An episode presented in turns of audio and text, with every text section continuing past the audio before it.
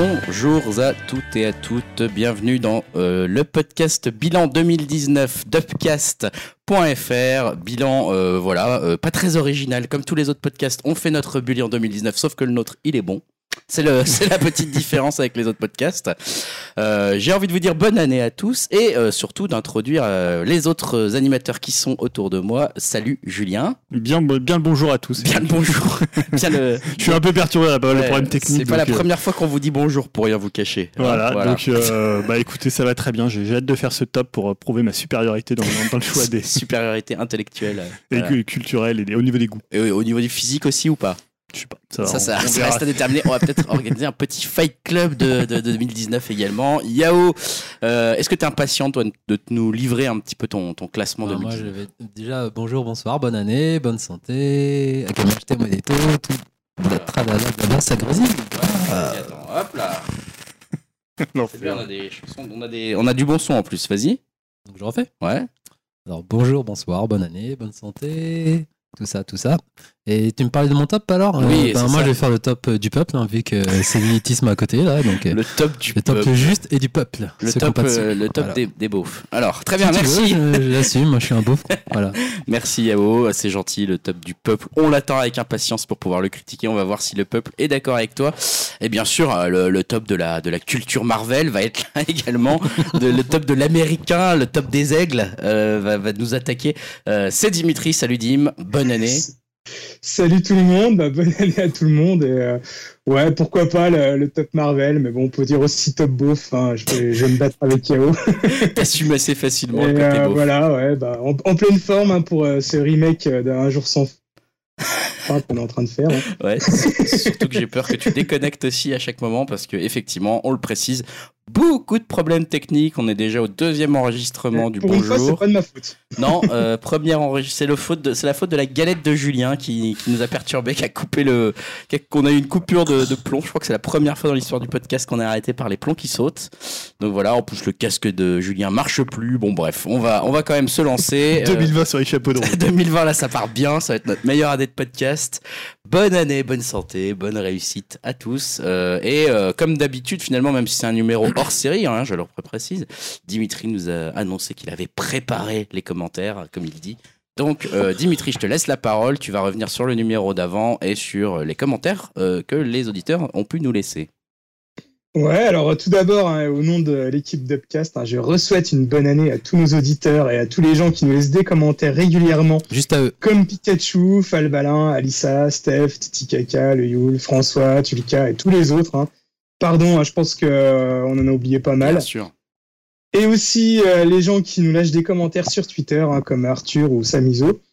Et euh, même, allez, soyons fous, à Terry, aussi appelé le. Ah, le Terry, les petits zizi. kiki qui finit pas ses jeux, là, Ouais, qui nous appelle ça. des petits zizi, là. Alors c'est ça, c'est qui Voilà. Le meilleur pote de Julien, monsieur Davenmax. Et aussi euh, bah, tous les podcasts euh, copains qu'on a pu rencontrer en vrai lors du Marathon Cast ou sur les réseaux sociaux.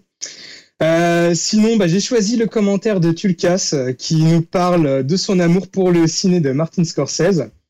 Il a moins été gêné que nous euh, sur le rajeunissement des acteurs. Il parle également de Tokyo Godfathers de Satoshi Kon, qu'il adore, et aussi de sa non-impatience de voir le prochain Mektoub. Donc voilà, un gars bien, ce Tulkas. Et euh, enfin, il vante euh, les mérites de Netflix sur la qualité de ses programmes comme euh, Love, Death and Robots, Dark Crystal ou euh, Les œufs verts au jambon, que je ne connais pas du tout. Et aussi euh, sa variété avec son ouverture au monde, et bah, je le rejoins à 100% là-dessus. Quoi. Netflix, c'est quand même plutôt pas mal pour, pour ça. Quoi. C'est vrai. Voilà. C'est vrai. Non, mais on critique Netflix, c'est aussi une critique d'amour. Euh, c'est juste qu'on compare par rapport à certains shows qu'on a pu euh, voir. Enfin, je, je me fais euh, ce que tu dis. Je, je relais la parole de Yao là-dessus. C'est aussi que parfois, quand on découvre certains shows sur d'autres plateformes, on peut être étonné par la qualité de ces shows.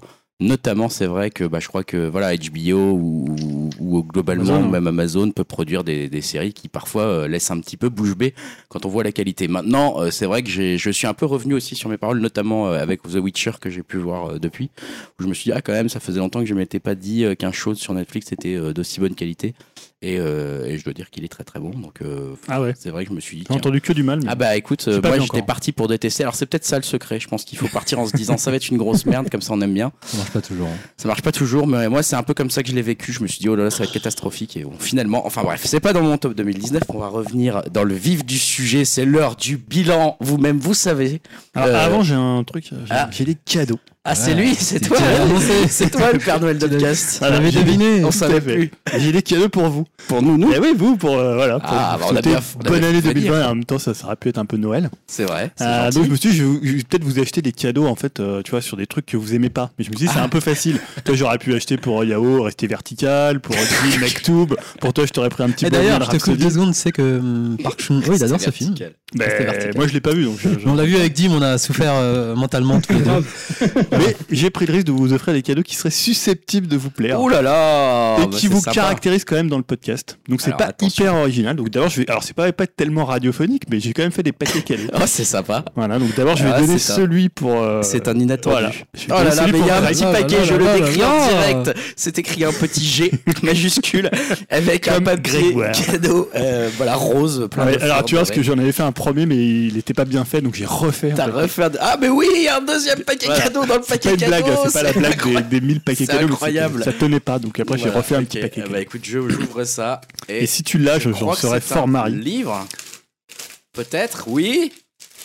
The Leftover, le troisième Oh côté là du là. miroir. C'est un Ah, très est-ce beau que tu cadeau. l'as Non, je l'ai pas. Ah bah voilà, je suis je content pas. que tu l'aies Il pas. est dans mon, dans ma play, dans mon truc d'achat Ah bah, Amazon. voilà. C'est incroyable. Tu as bien. euh, Tu Donc as voilà, bien. Leftovers hein, pour, pour tous Ah, les, les c'est gens qui écoutent ça. le podcast. Ah bah que- The Leftover, c'est la- ma C'est série de, Greg en plus. de ma vie. Euh. On va C'est un reparler en plus de. On va certainement en reparler un moment. Euh, bah écoute, merci beaucoup. Bah, Très voilà. bien. La petite larme là. Ah ouais, je suis ému, je m'y attendais pas. hein, Écoute, me suis dit, Sorte de gentillesse de la part de Julien, on s'attendait pas comme ça. 2020. surtout ça qui. Euh, Qu'est-ce Voilà. qui s'est passé Donc j'en ai Ah, un c'est aussi, hein, voilà, pour Yao. Oh la vache, j'y crois pas du tout là. Ah, C'est incroyable, hein, on Oh est là choqués. Bah Dimitri, par contre, tu t'es encore fait niquer. Hein. Ah, seulement sur la galette. Alors j'en ai un pour T'en as un pour Ah oui, Ah je, lui- je lui enverrai. C'est hein. Ah, c'est Ah oui, attends, c'est ouais, vrai. quelqu'un l'ouvrira. euh, Merci beaucoup. Ah bah, attends de le voir. hein. Ah bah ouais, c'est ça, attends de savoir ce que c'est, mon salaud. hein. Voilà, je me suis dit, ça se trouve, il l'a aussi, Yao, c'est toujours le risque. hein. Ah ouais, c'est possible. Alors, je, con- je, je comble pendant que Yao ouvre son cadeau. Voilà. Un cadeau sur Hayao Oh Miyazaki. Ah ouais, Alors, c'est- comme je, je taquine toujours sur les chinoiseries. hein. avec en couverture, c'est euh, scène de, de Mononoke Voilà. quand elle a son masque. Donc je crois que c'était pour le, c'était l'ouvrage qu'ils avaient fait pour le- l'exposition Miyazaki. Vache. Purée, j'en Ah reviens ouais. pas là. Ah, Voilà. c'est des Ah beaux ouais. cadeaux, hein. Merde, Ah on ouais, s'attendait à une merde. connerie en plus. C'est vrai. Alors, merde. on n'a rien pour toi, Julien. C'est pas grave, c'est pas grave, c'est pas le, c'est pas le but. Et voilà, donc j'ai le cadeau. Donc Ah, tu vas l'ouvrir, hein, puisque Ah, c'est vrai qu'il ouvre. C'est le cadeau de Dimitri que j'ouvre. Dimitri, je, je sais pas trop. Est-ce que je peux mettre la caméra peut-être de la webcam? J'espère que je vais pas tout faire Ah. planter. Euh, on va voir. Dim, t'es là encore? Ouais, ouais, ouais. Ouais, ok. Tu me vois ou pas? Euh, non, mais tu l'as, attends. Non, je te vois pas. Mais Attends. oh, Tout faire sauter encore. Ouais, c'est possible. c'est possible qu'on fasse tout sauter. Je vois que ma webcam fonctionne. Je ne sais pas si tu me vois. Enfin bref. Pour l'instant, pour pas faire attendre les auditeurs pendant 3 heures, je déballe lentement ce paquet doré. Ouais. euh, qui est énorme, hein, Dimitri. T'as le plus gros cadeau. Hein. Plus Oh lourd. là là, il, est, il est énorme. Ça sent un truc Ouais. monstrueux. C'est bon, je te vois. Tu me vois Regarde, c'est ça. Ça y est, tu vois le paquet doré que Julien t'a pu te faire. Ah, j'ai, j'ai mis- du temps à faire ces Ah, petits il, est, paquets. il est beau. Hein. Regarde, je te laisse découvrir en direct. Dimitri, je sais pas si tu vois bien. C'est superbe. Oh. C'est un Oh, cadeau. Femme Oh de là la là. femme de la Ah bah galaxie écoute, magnifique. de Voilà. Star Wars. Je me suis dit, forcément, un livre pour Star Wars pour dire, mais je me suis dit, ils doivent tous les avoir, mais peut-être que sur les femmes, il s'est dit, non, je ne vais pas l'acheter. Ah. Et avec un magnifique. Non, non, euh, je, suis un, magnifique- je suis- je suis un gros fan de Ray, donc euh, bah, merci beaucoup. C'est vraiment Bah, de rien, super derrière, sympa. tu as la princesse Leia derrière. Alors, il y a des illustrations, on va dire, euh, parfois un peu douteuses, mais parfois très très belles. Non, non, mais franchement, euh, Parce que je vois pas ce que j'ouvre, hein, donc je ne sais Ouais. pas. J'ouvre sur des pages au hasard. Ah, Christa Agathe. Je, je l'avais déjà feuilleté en plus hein, dans les magasins, et ouais, il est, il est vraiment classe. ouais, comme cette maison d'édition est plutôt cool. euh. Voilà, Ouais. très beau livre. hein. En plus, c'est vrai que là, tu le, tu le vois pas encore, Dimitri, en, en vrai, mais pour ceux qui connaissent pas ce livre, euh, belle couverture Voilà. rigide. Bah, je me suis dit, il doit euh, avoir tous les autres, euh, toutes les bon encyclopédies, choix, tous les. euh, Connaissant Dim, effectivement. euh, Voilà, donc je te le, je te Ah, l'enverrai. Tiens, bah, Il a écoute, bien je- choisi. Merci beaucoup, Alors c'est que- je bitchais comme un connard Ouais, sur voilà. Julien avant qu'il arrive. Ah, on était tous en Ah, train de merde. se dire merde, il est en retard ce gros con. euh. On est, obligé de dire obligé de le meilleur animateur de 2019. Ah, c'est Julien, c'est incroyable. Bon voilà, c'était pas très radiophonique. Eh bah écoute, c'est pas très Merci radiophonique, mais ça fait alors, plaisir. waouh. Bah ouais, Bah, merci. On commence euh, vraiment décidément Noël, hein, dans la bonne humeur ce podcast. Finalement, euh, malgré tous les, les problèmes techniques, euh, on va pouvoir commencer euh, et on va commencer euh, par euh, la partie film, si ça vous va. Euh, film. J'ai pas prévu de générique spécifiquement pour les parties. Je ne sais pas si on en mettra, on verra. On, je l'annonce peut-être tout de suite. On mettra de temps en temps, euh, par contre, une chanson de l'année, un extrait un peu à long, un, peu long, peut-être d'une chanson de l'année. Je sais pas si on va la mettre en entier. Peut-être pas. pas. Une minute ou peut-être. Ouais, peut-être une minute d'une chanson de l'année, puisque on a donc dans la partie musicale qui n'est pas tout de suite les albums de l'année et la chanson de l'année, et on se dit que ce serait peut-être plus sympa que la chanson de l'année vienne de temps en temps. La première qu'on entendra sera au cours de la partie film, ça sera celle de Julien notamment. Voilà, ça sera pas On tout la de suite, présentera mais, rapidement. euh, exactement. Il y aura des petites interruptions pour faire des pauses des, dans, dans les films avec euh, avec une chanson de l'année euh, de Julien. Et là donc on va parler du film de l'année, film euh, hors hors catégorie animation, j'ai envie de dire cette fois-ci. Enfin, c'est- Débat à faire. c'est ça le débat à ferrage sur est-ce qu'on inclut ou pas l'animation. Euh, on s'est dit finalement on va prendre les films live euh, et on a choisi chacun notre film de l'année. Il y a même euh, un film qui est en double. Alors peut-être commencer par celui-là. Alors, On peut commencer peut-être par que celui-là. J'ai envie de. À la majorité, ce serait le film de l'année de Upcast. Ah c'est vrai, c'est vrai que si on réfléchit comme ça, Ouais. c'est pas trop ce qu'on fait Ouais. chez Upcast parce qu'on n'a pas tendance à dire à imposer les choix de chacun aux autres. Mais c'est vrai que si on fait la majorité, Yao, j'allais dire Grégoire et Yao, mais Grégoire c'est moi. Donc Yao et moi, on a choisi Parasite euh, comme film de l'année. De l'année. Euh, Yao, est-ce que tu as envie de, de nous en parler Pourquoi c'est le film un de petit l'année peu Pourquoi c'est le film de l'année Alors moi j'ai mes raisons. C'est hein. Bong Joon-ho, euh, voilà, ça suffit. C'est vrai que c'est Bong Joon-ho.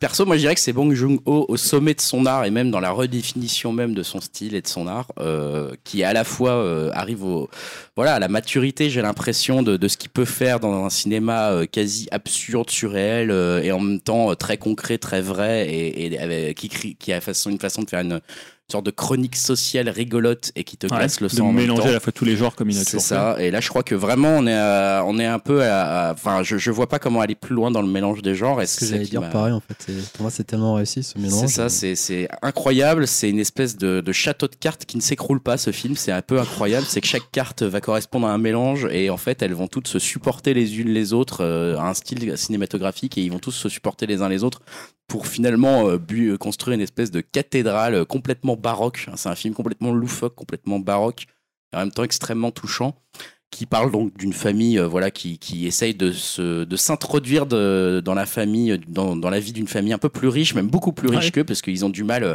à, à survivre on va dire en, en Corée du Sud et puis ils arrivent à, à trouver une famille un peu plus riche et beaucoup plus riche donc et ils vont essayer de peu à peu s'implanter dans, dans cette famille Se faisant pour, euh, engager professionnellement. Exactement, en faisant le rôle du chauffeur, de la cuisinière, de- voilà, du prof d'anglais, des choses comme ça. Et euh, et euh, et puis euh, voilà, j'en dirai pas beaucoup plus sur l'histoire. Finalement, c'est pas pas très important de de refaire l'histoire de, de Parasite.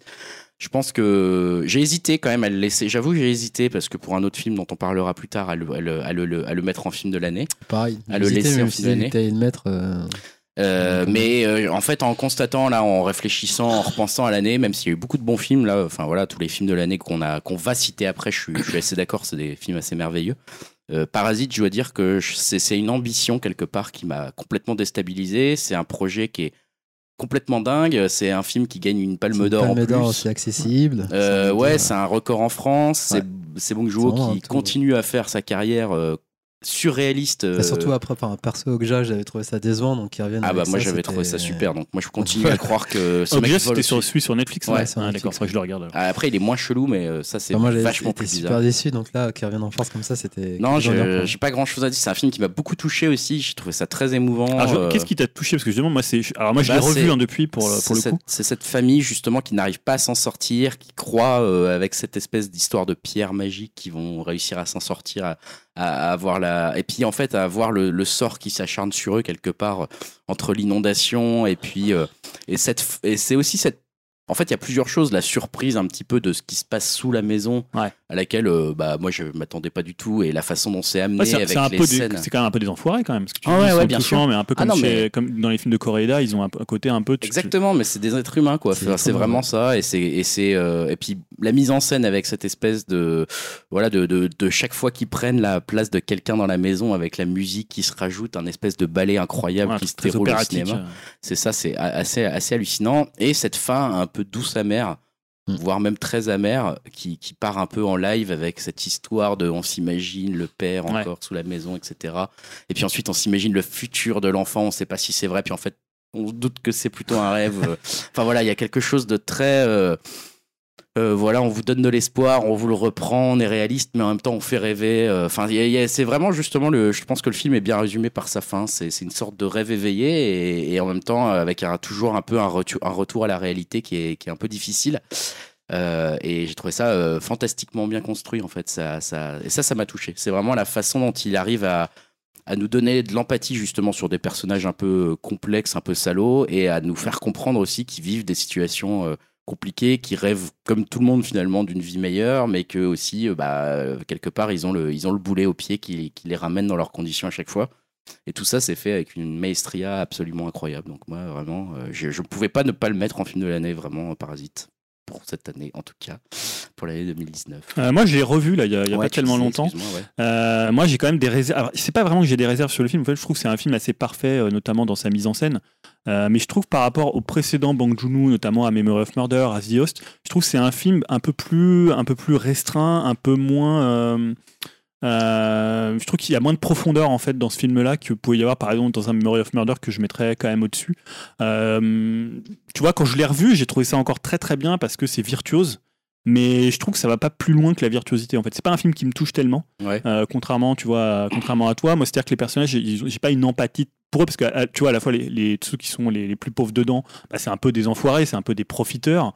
Euh, bon, ça serait une comédie française, on pourrait toujours appeler ça Parasite et on, on mettrait un peu les, on, on tirait un peu euh, à boulet rouge sur des, voilà, des. Il y aurait peut-être pas la, la- il y aurait peut-être pas l'implication sociale s'il y avait un. Et, euh, et les, Français. et- et les riches quelque part c'est finalement des gens qui sont dans leur bulle et qui se rendent pas compte en fait de ce qui se passe euh, ce qui se passe autour d'eux en fait ils sont pas méchants enfin ils sont méchants quelque part mais ils sont pas méchants sciemment Mm. donc ils ont un peu ce côté là et voilà je trouve que le film il retombe un peu un peu sur ses pieds Euh, je trouve que c'est un peu un Bong Joon-ho pour ceux qui n'ont jamais vu du Bong Joon-ho C'est vrai qu'on pourrait le qualifier comme ça, et effectivement. hon- voilà, moi, c'est pour ça que pour moi, c'est, je l'ai même pas, il est dans mon top 5 évidemment. Je trouve que c'est un super film, mais c'est pas un film dans lequel où je me dis j'ai envie de revenir. Tu vois, un peu moi, ce, ce qui m'intéresse dans les films, c'est des films dans lesquels tu peux vivre dedans, euh, réfléchir après, être bien avec. Et tous les, les- toutes les œuvres que j'ai choisies là, c'est des œuvres qui me donnent ce sentiment où il y a de l'espace en fait, où tu peux habiter le film. Et je trouve pas que ça soit tellement un film que tu puisses euh, que tu puisses habiter en fait.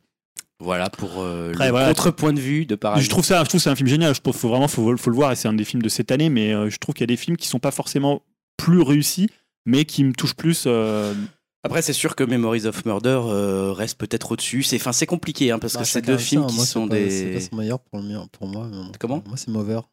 Ah ouais, Mozart, ouais. Mozart, Ah ouais, moi je préfère euh, Memories of Murder. moi. C'est celui qui m'a le plus marqué. Mais après, on a Par contre, tu vois, Memory of Murder, je le conseillerais pas à tout le monde. C'est-à-dire qu'il a un humour euh, qui est Ah, beaucoup plus, euh, beaucoup plus barré, beaucoup plus noir. Alors que Parasite, je pense, c'est vraiment, et c'est pour ça, à mon avis, que c'était bien de lui donner la Palme d'Or parce que c'est peut-être son film le plus qui peut réunir un plus grand public, Ouais, ça accessible tout en étant quand même un film assez Oui, c'est ça, exigeant dans la forme. exigeant, et c'est ça que j'ai adoré aussi. Mais De toute façon, t'as tout dit. Hein, Je suis d'accord avec ça. Moi, je trouve que c'est un super film. Maintenant, euh, je, je quelques petites réserves que j'avais déjà à l'époque. Et c'est- quand je l'ai revu, j'ai eu la même, le même sentiment. Mais c'est si, vrai que voilà, euh, même, enfin, comme l'a dit euh, Yao aussi, euh, j'ai hésité aussi à le laisser finalement en film de l'année, notamment euh, à- avec d'autres films, parce qu'on a été, je trouve qu'on a été gâté quand même dans l'année Il y 2019. a une bonne année film. quand même. hein, ouais. Ouais, très bonne année en film. Euh, et j'ai notamment hésité pour le Avec film Star- de Star Wars l'année 9, euh, de, de Dimitri, qui est pas loin d'être Star Wars 9, je crois. Euh, je vais laisser la parole à Dim, peut-être d'ailleurs justement sur le film de l'année. Dimitri, pour 2019, tu as choisi. Ouais. Alors, déjà, moi, je pourrais dire, euh, je suis d'accord avec toi, euh, enfin, puis avec l'ensemble, c'est-à-dire qu'il y a eu vraiment beaucoup de bons films cette année. Et euh, moi aussi, je pense j'aurais pu choisir Parasite ou encore le Tarantino, voire même Doctor Sleep, hein, la suite de Shining que j'ai vraiment adoré. Mais bon, le, fan de films d'horreur que je suis, c'est pas encore remis de ma découverte de l'année, hein, c'est-à-dire le cinéma d'Ari Aster. Et cette année, donc j'ai choisi en film de l'année Midsommar. Donc euh, Midsommar, j'en avais déjà parlé cet été, euh, car c'était clairement le film qui m'avait le plus marqué. Et euh, j'ai décidé de rester sur ce choix car euh, bah, j'ai pas vu un film qui m'a autant hanté cette année que celui-ci. Euh, déjà au niveau euh, visuel, le film, je trouve qu'il est juste magnifique. Et prendre le parti, le parti pris de faire un film d'horreur en plein jour, bah, je trouvais que c'était vraiment sacrément couillu et le pari est là, vraiment bien réussi. Euh, après, pour moi, c'est plus qu'un film d'horreur, c'est surtout un film qui te met mal à l'aise jusqu'au bout. Euh, un peu comme Hérédité, euh, que j'ai aussi découvert cette année, et on peut dire que c'est devenu un peu la, marque de fabrique du réalisateur. Alors après, euh, pareil, euh, je, je sais pas trop euh, ce que c'est ces rapports familiaux au réalisateur, mais en tout cas, décrits euh, dans ces films, bah, c'est pas trop la joie et la bonne humeur. et c'est aussi un peu de ses obsessions, et voilà quoi. Tout comme le deuil, la rupture qui a aussi une importance dans le film. Euh, après, le film peut paraître un peu long, mais je trouve que c'est euh, encore plus pour étirer, euh, bah, toujours vraiment le, le malaise et euh, le film fournit aussi de, de petits détails bien sympas, un peu comme Hérédité d'ailleurs. Euh, bah, en même temps, je trouve que ces deux films sont à la fois assez différents et similaires. Et euh, bah, j'ai adoré aussi la- l'actrice principale que je connaissais pas euh, avant ce film, mais euh, franchement, elle joue bien la fille euh, désespérée et complètement paumée euh, pour euh, finalement réussir à se relever. D'ailleurs, euh, voilà, euh, elle va tenir un gros rôle euh, cette année, enfin cette année dans le prochain film Marvel. Donc ça sera un peu la consécration pour elle. hein. Elle est aussi dans le film de Greta Garwin, la- les filles du Docteur March. Ouais, elle le Ouais, mérite, hein, ouais. c'est une excellente actrice euh, en tout cas. Donc voilà, euh, bref, un film parfait euh, post-fête, euh, histoire d'alimenter un peu plus la morosité de votre quotidien. Mais bon. le glauque n'a jamais été aussi beau, euh, donc euh, voilà, ça vaut le coup. C'est très bien dit. Le glauque n'a jamais été aussi beau. Le mal-être, le malaise n'a jamais été aussi parfait. Euh, Tu l'as vu aussi, euh, Je l'ai vu aussi, ça a été, euh, ça a été vraiment une hésitation de pas le mettre en film de l'année. Ça a été difficile, je l'ai pas mis parce que je savais que Dim allait mettre Midsommar et qu'on allait reparler d'Ari Aster. Euh, c'est pour moi c'est un putain de chef-d'œuvre ce film Midsommar honnêtement c'est vraiment euh, déjà hérédité j'avais été euh, impressionné par la maîtrise du film Midsommar là c'est on a pour moi on atteint vraiment le, le rang du chef-d'œuvre quoi c'est un film complètement étrange hyper malsain, une photographie magnifique, une histoire superbe, des, pff, des plans incroyables. Non mais ce film, il m'a il Ouais. m'a scotché. Littéralement, j'ai eu l'impression un peu que je m'étais retrouvé comme, quand on avait vu un petit peu euh, Mad Max Fury Road où t'es un peu scotché sur Ouais. ton siège, les yeux hébétés et tu survis au film presque. Et là, Midsommar, c'est un peu ça. euh, pas pour les mêmes raisons, parce que Mad Max, c'est plus l'impression de vitesse et d'action qui arrête pas de s'enchaîner. Midsommar, c'est euh, cette espèce d'univers halluciné, d'ambiance glauque. euh, c'est incroyable quoi qu'il ait réussi à rendre aussi bien ce- cette ambiance comme ça dans un ouais en plus dans un film où, qui se passe entièrement deux jours je sais pas pour moi c'est même plus- on est même plus dans le film d'horreur on est au-delà j'ai l'impression qu'il est en train de créer un nouveau type de, de film ce mec qui est, qui est le- une sorte de drame social où ouais il y a quelques éléments horrifiques mais qui sont même pas importants enfin il y a pas de boue il y a pas de il y a pas de jump scare il y a pas de choses Ouais. comme ça c'est on n'est plus tellement dans l'horreur C'est euh, plus de l'horreur à l'ancienne en fait sur l'ambiance c'est- et euh, l'ambiance pesante quoi. Ouais, c'est c'est assez incroyable ce qu'il fait. Vraiment, je je saurais même pas le qualifier ce film, euh, mais moi j'ai trouvé que c'était vraiment un chef-d'œuvre. Voilà, il y a pas mal de gens l'ont comparé à Wicker Man, alors moi qui est un film que j'ai pas vu mais qui est un film des années 70, Ouais. euh, qui appartient à ce qu'on appelle le folk horror, euh, tu vois, où tu prends une petite, euh, une petite communauté de gens euh, totalement barrés et t'introduis des gens qui ont l'air moins barrés. Et... Et tu, et tu vois ce qui se passe. Ouais, moi je l'ai vu il y a une dizaine de jours. Et honnêtement, bah, c'est ce que je disais, je disais ça à Dim, c'est depuis, je pense, euh, Mélancolia de Lars von Trier et peut-être Mulholland Drive de, de Lynch, j'ai pas pris une aussi grosse claque, tu vois, hallucinatoire. Tu vois, ce, ce moment où tu es dans un film et tu sais pas si c'est burlesque, si c'est barré, si c'est vraiment de l'horreur, si tu sais pas ce que tu es en train de voir. exactement ça. Euh, peut-être un peu aussi comme Shining, tu vois. Je pense qu'il y a des, des similitudes parfois avec euh, Kubrick. Et je trouve que c'est un film. Moi, j'avais beaucoup aimé Hérédité, mais je le trouvais un peu. Je trouvais que vers la fin, il retombait un peu sur ses pattes. Il était un peu dans- plus vraiment ancré dans le genre de l'horreur, de la maison hantée. Là, je trouve que c'est un film totalement libre. Ah ouais. Euh, moi, j'ai hâte de voir la version euh, director cut qui rajoute 30 000 parce que je trouve justement que c'est un film plus il dure, plus il gagne en fait Ah en ouais, ouais. bizarrerie. T'as en- envie, que ça continue en plus, quoi. Et je trouve qu'il y a des plans, mais qui sont euh, d'une Ouais, composition, euh, c'est hallucinant. Et c'est aussi, je trouve, un grand film de rupture, puisque Ouais. c'est un film qui parle de ça. de rupture, Euh, et il y a notamment, alors déjà, il avait réussi à le faire dans Hérédité, à faire des scènes qui sont vraiment traumatisantes, avec cette scène où tu as Ouais. une, une- Bon, on va pas trop spoiler, mais t'as. La scène pro- principale de, de changement, on va dire, de- du rythme voilà, familial. du rythme familial. et là, je dirais que c'est un peu la même chose avec le début, euh, avec les, les- les parents qui sont endormis dans leur chambre, Ouais. Sans trop spoiler non plus, où voilà, ça, te- ça va te hanter tout le film. Et voilà, je trouve que Et c'est tellement bizarre en même temps, ces gens qui sont dans cette. euh, Non, mais c'est incroyable. C'est vraiment un film. Ouais. mais ouais, t'as raison. C'est ce mec, c'est un peu un David Lynch en puissance, euh, en devenir. Et en même temps, il a son style, quoi. Et Tu vois, mais ça voilà, mais ressemble il à est, du pas- Harry il est- Astor, quoi. il est peut-être moins dans la folie que David Lynch ou dans le dans le, le surréel, on va dire. ouais. Il y a un côté plus ancré dans le réel, mais, mais effectivement, il a déjà en deux styles, euh, en deux films, complètement trouvé son style. Et je trouve que là, il a une manière. Parce que finalement, c'est un film où des personnages vont disparaître. Mais en fait, il a une manière d'évacuer cette espèce de, euh, de lieu commun du film d'horreur où tu dis, mais qui est- qu'est-ce Ouais, qui est arrivé à, Mike? Où est Mike tout, Voilà. Et là, en fait, il l'évacue. Et notamment, il y a, je sais pas, il y a des plans. Le, le plan avec le, le, ami, avec le, le truc de l'ours, là, mais c'est juste hallucinant. Enfin, moi, ça m'a fait penser à Matthew Barney, euh, donc le, un- alors qui était un vidéaste, plasticien, qui était d'ailleurs l'ex, euh, ou je sais pas si c'est l'ex ou toujours le mari de, de Björk, et qui faisait pas mal, qui avait fait des trucs à des, des films, enfin des films de plutôt d'art. Euh, notamment Crémaster, euh, qui composait comme ça des trucs. Alors c'est un peu plus sanglant, lui il le fait. En plus là, c'est vrai que c'est en plein jour et euh, t'as ce côté complètement lumineux euh, de la Norvège. Ouais, ouais, mais puis cette scène de danse, de danse en plein jour là où elle, où c'est jusqu'à la dernière pour la, la reine du muguet là où je ne sais plus comment ils appellent ça, la reine de mai. Cette scène, t'as l'impression de danser avec eux. En fait, tu te retrouves Ah ouais, aussi ouais. hébété. Ah. C'est, incroyable. Non, mais vraiment très bon choix de film de l'année. Encore une fois, Midsommar. euh, si vous l'avez pas vu, allez-y, foncez. En plus, il est dispo maintenant, donc en, EV en édition DVD Blu-ray avec le, le- le bonus euh, ouais, du Director's Cut. Sur un, un autre Vous le trouvez sinon en location pour pas très cher déjà, donc ça vaut vraiment. On va déjà voir la version coup. cinéma et voir après ce qu'il a rajouté dans la version incroyable. Euh, Julien, je te laisse la parole. Ton film de l'année, sans grande surprise pour ceux qui ont Ouais. suivi finalement le podcast cette année. Euh, donc c'est Once Upon a Time in Hollywood de, de Quentin Tarantino. Euh, bah, on en avait déjà parlé assez longuement dans un, dans un épisode, je crois, vers le début, peut-être euh, début septembre. Euh, bah écoute, je l'ai revu encore une fois et je trouve que ça reste, euh, à mon avis, enfin je pense que dans le temps il va grandir et ça va être un de mes Tarantino préférés, un des Tarantino peut-être pas le plus, euh, tu sais, le plus culte dans le sens où comme peut l'être un Kill Bill, comme peut l'être un Django ou peut l'être un, un Pulp Fiction, mais c'est un film, moi je trouve d'une grande mélancolie, en même temps qui est totalement euphorisant.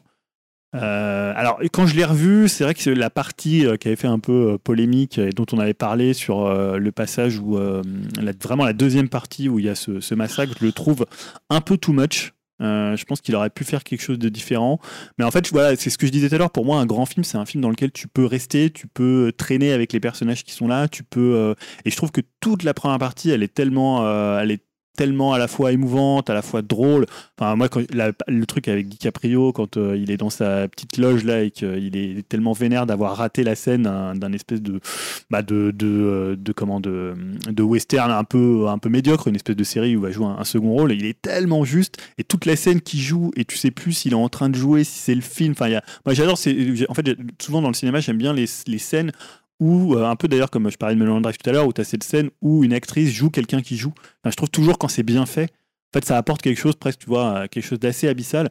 Et voilà, alors c'est vrai que je trouve que la, la fin est prodigieuse, la dernière scène, mais c'est vrai que la partie euh, où il se lâche totalement, elle est un peu too much, elle est, euh, elle est un peu déplacée. Elle manque un peu de fond aussi, un petit peu. Justement, quand on en avait parlé en off, un peu le côté cathartique, on le ressent pas Ouais. tellement dans cette histoire. Et ça, c'est un peu, il est passé un peu à côté de ça.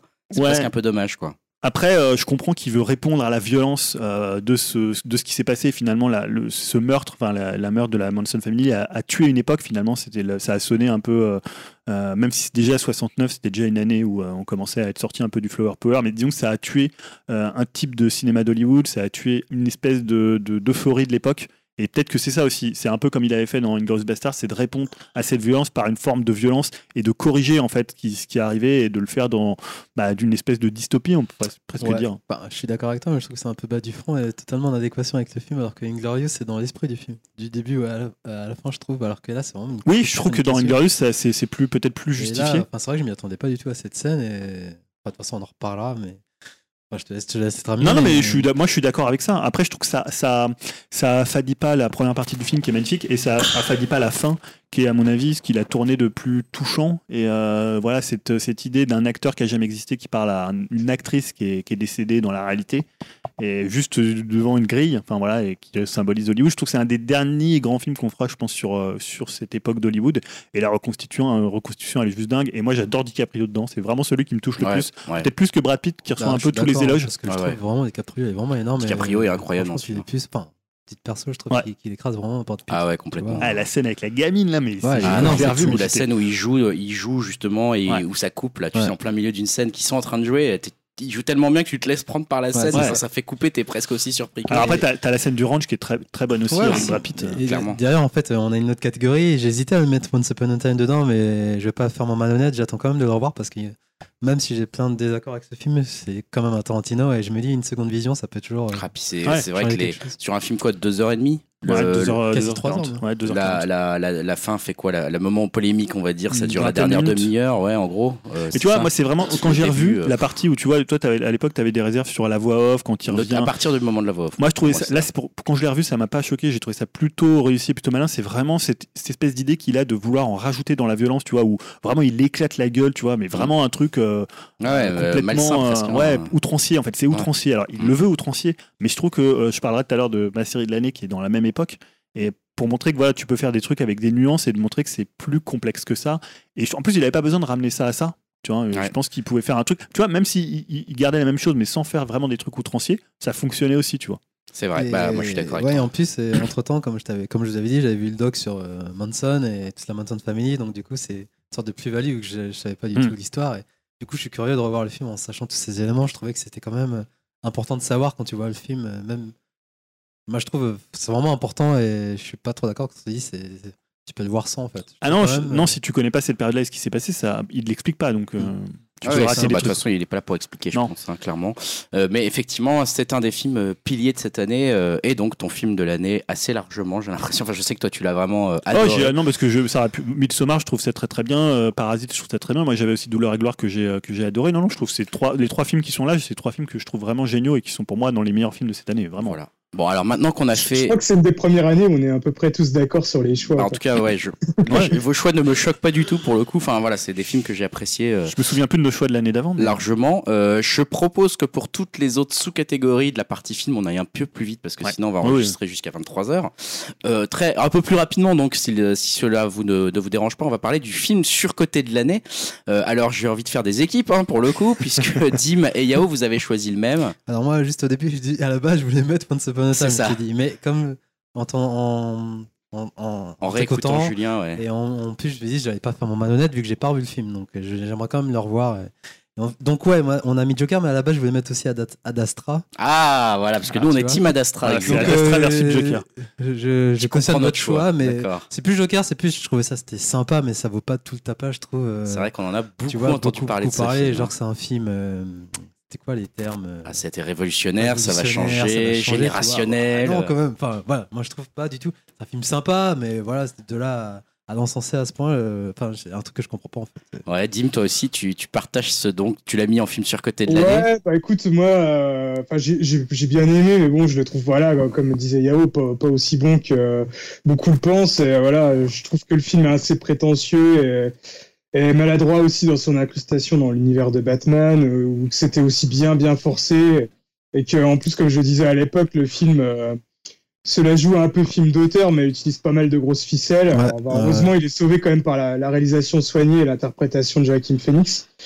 Donc euh, voilà, puis en plus, euh, voilà, j'avoue que j'ai à peu près une hype euh, en dessous de zéro pour les, les suites qui ont été annoncées, quoi. Donc euh, j'ai bien peur que ce qui était un one shot euh, pas trop mal se transforme en, en licence bien pourrie. Donc euh, voilà, enfin j'espère me tromper, mais euh, c'était pas, c'était pas vraiment euh, le, le film euh, qu'on attendait, quoi. Alors que moi, je trouve que c'est un film qui, fera, qui sera important, qui est important de cette année, parce qu'en fait, c'est un film aussi qui cristallise le débat qu'il y a eu entre euh, bah, Scorsese, ouais. Marvel, Mm. entre finalement la, ce que peut être la vision euh, producteur versus la vision euh, réalisateur. Il y a eu notamment un édito dans les cahiers du cinéma, euh, sur le, au- duquel je souscris assez, sauf l'idée que les cinéphiles doivent ré- se réveiller, ça c'est un peu de la merde.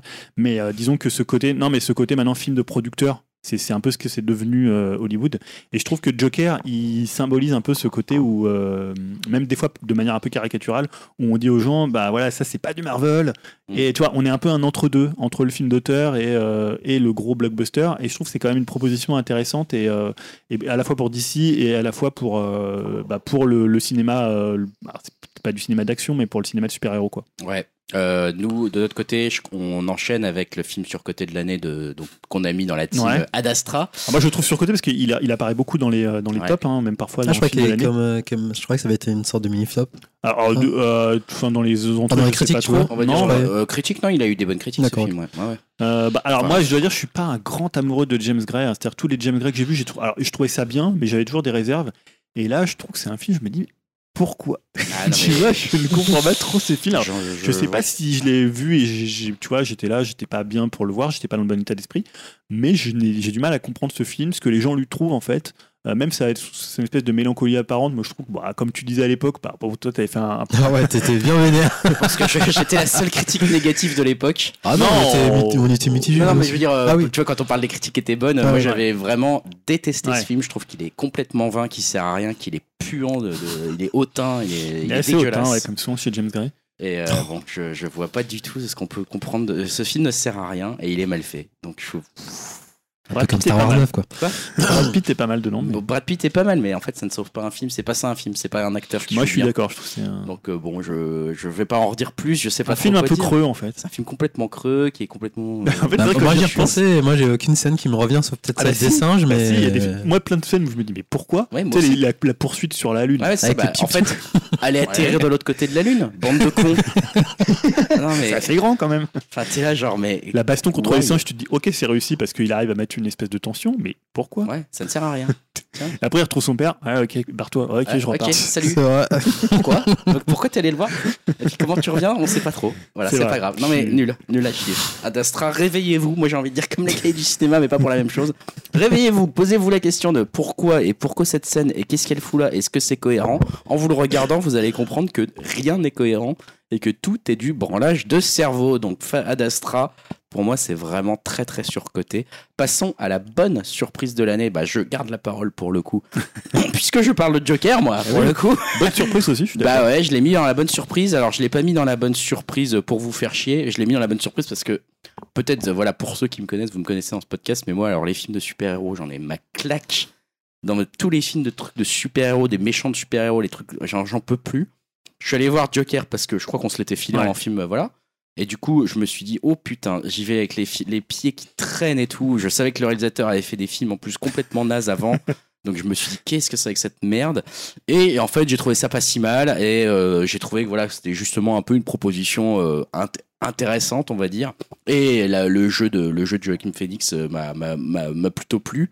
Bon, après, il y a plein de trucs que j'ai pas aimé. Hein. C'est pas non plus. euh, j'ai pas dit que c'était le film Ouais. de l'année. hein. J'ai dit bonne surprise parce que justement, je m'attendais à mauvais. Donc En fait, il y a eu un espèce de comme ça de, de- de- ça a oscillé entre des gens qui trouvaient que c'était le meilleur film de tous les temps et des gens qui trouvaient que c'était le plus gros film de merde de tous les C'est temps. ça, Donc, ouais, voilà. Moi, j'étais parti en me disant ça va être le plus gros film de merde de tous les temps. Et en fait, finalement, devant là, quand même, la, la réalisation technique, le, le jeu des acteurs et puis certaines propositions, euh, on va dire, euh, artistiques, j'étais assez euh, surpris. Et donc, euh, voilà, je l'ai mis en bonne surprise de l'année. J'en dirai pas plus, je vais laisser la parole plutôt à mes co-animateurs. Euh, Dimitri, t'as mis un film dont je, je pense qu'il est pas très très connu. euh, Ouais. En bonne surprise de l'année, je te laisse nous, nous dire un petit peu ce que c'est.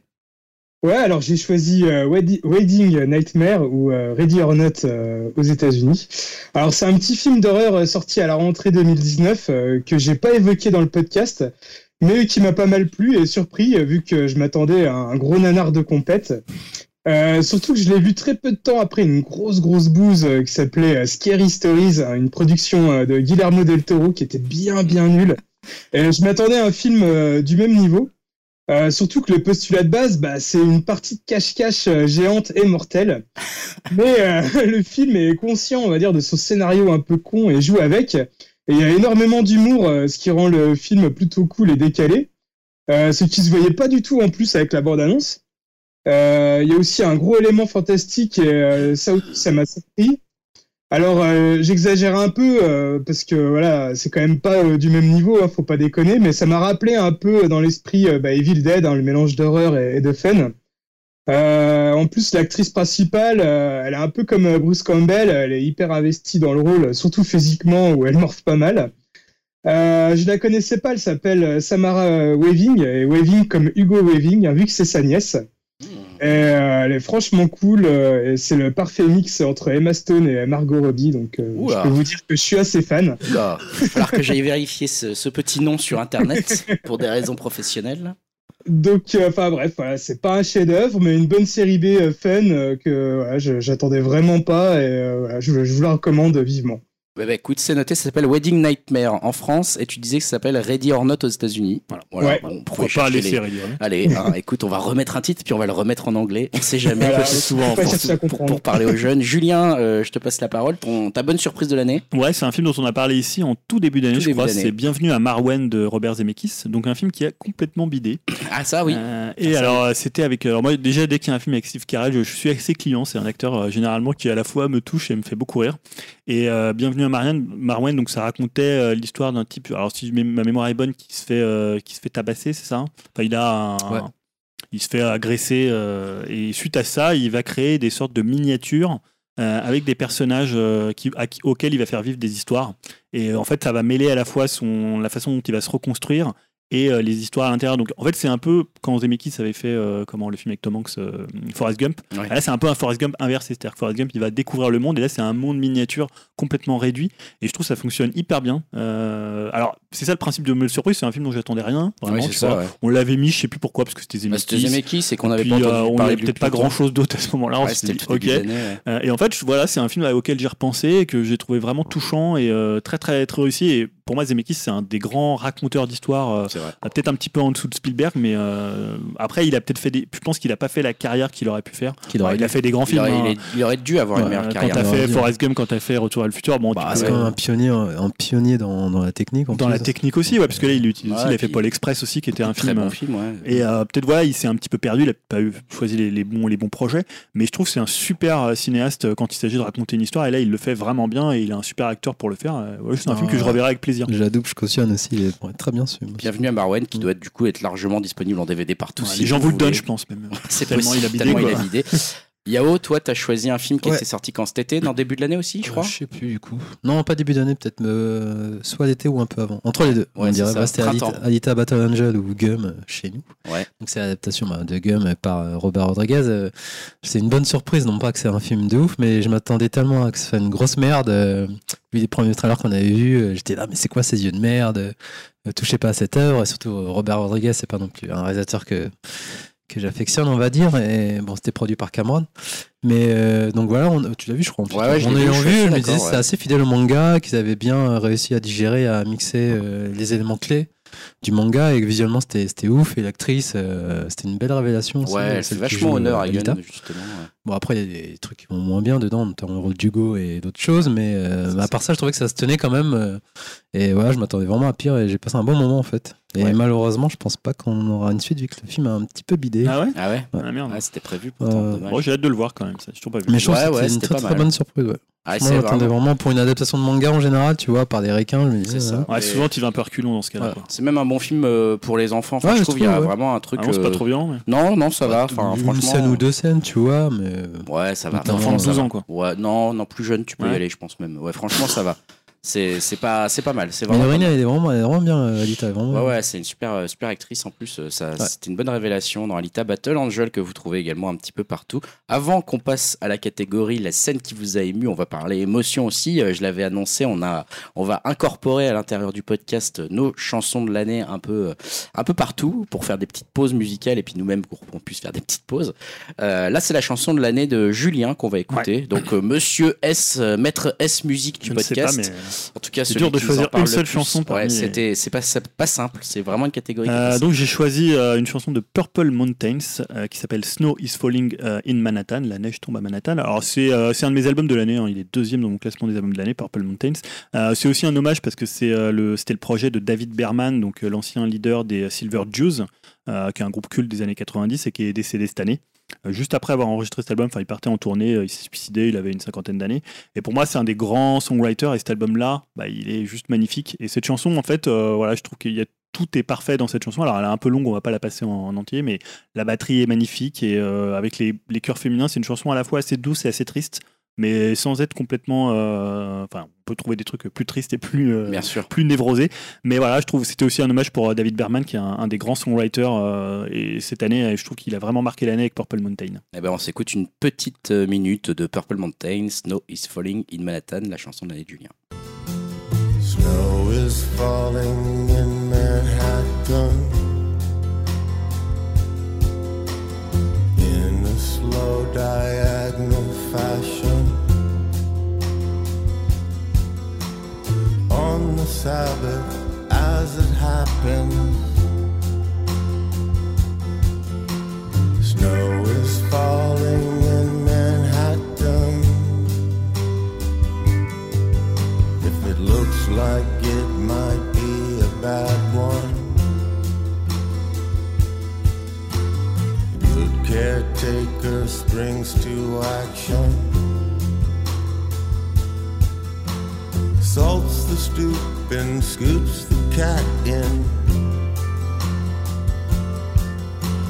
Tests an icy patch for traction.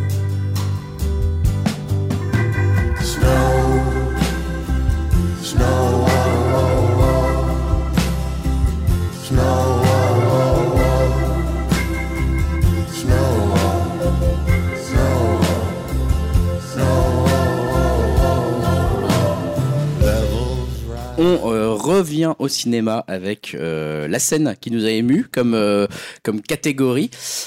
Avec des choix assez différents, encore une fois. Alors, Yao, t'as repris une scène de Parasite, toi? Ouais, c'est ça. laquelle Mais en fait, à la base, j'ai hésité à mettre du Marvel, et oui, étonnamment. Ah bon? Pour le dernier Avenger, la scène entre Tony Stark et son père. Je Ah, trouvais ça très émouvant, je m'y attendais pas dans un genre de blockbuster comme ça. Et... Donc j'ai longuement hésité, finalement j'ai choisi celle de Parasite. Euh, bah, la scène, euh, on, va dire entre guillemets, quand ils font la fête chez les riches et, et qu'ils reviennent, euh, que c'était pas prévu, donc ils doivent revenir. Et pour moi c'est une sorte de cassure, ils retrouvent leur quotidien. Et je trouve que la scène super jolie en plus, c'est l'inondation qui se passe chez eux. Donc j'ai trouvé ça très touchant et de voir qu'ils revivent leur quotidien. Et, et tu vois que ça les affecte. Et non, j'ai trouvé ça euh, ben, bien déchirant en fait. Mm. Toute la partie, on les voit rentrer, rentrer. Et ils sont mouillés de la tête aux pieds. Et franchement, j'ai trouvé ça. Après, ils sont dans le gymnase, là. euh. Ouais. ouais, c'est ça. C'est clair que c'est le Bah, ça, retour à la ça, ça, réalité. ça, ouais, c'est brutal quoi. Et ce qui est assez beau, c'est aussi de l'indifférence qu'ont les riches pour ça, parce qu'ils Oui. s'en Ouais, rendent pas ils compte, sont- tu vois, il, faut- ah, il fait chier, il pleut, c'est ça. ouais, voilà. Ouais. Scène assez difficile et en plus euh, j'imagine techniquement ça n'a pas dû être marrant à filmer cette scène, ça a dû être compliqué à faire. Mm. Euh, encore une fois, encore une scène très réussie de Parasite. Euh, Julien, toi t'as choisi une scène de ton film de l'année? Euh, oui, ah oui, oui. C'est je ça, tu regardes truc. Oui, oui, non, je regardais. Bah évidemment, oui, c'est la scène finale de Once Upon a Time. J'en parlais tout à l'heure. Euh, c'est un plan de, donc c'est, euh, alors je dis quand je dis la scène finale, c'est vraiment la scène qui se passe juste après le, Ouais, le qui carnage, euh, qui commence quand en fait euh, DiCaprio. euh, Sonne à la grille quoi. Voilà, enfin quelqu'un lui est à la grille Ouais. et il lui dit ouais qu'est-ce qui s'est passé machin, il commence à discuter Mm. et il dit ah bah Sharon Tate est là et donc il se rend compte et le dernier plan euh, de cette scène, il y a à la fois le plan mais je trouve même la scène avant quand il parle avec lui, quand après il dit ah Sharon Tate est là parce que c'est un peu cette idée aussi de lui de vouloir revenir un peu sur le devant de la scène et de dans Hollywood donc d'avoir Sharon et Polanski euh, à côté de chez lui c'est euh, c'est presque une opportunité. hein. Il dit ouais peut-être qu'à un moment je vais tourner dans un film de, Polanski et je trouve que cette, cette finale elle est magnifique parce que c'est ce que je disais tout à l'heure, c'est de faire rencontrer un acteur qui a jamais existé avec une actrice qui est décédée.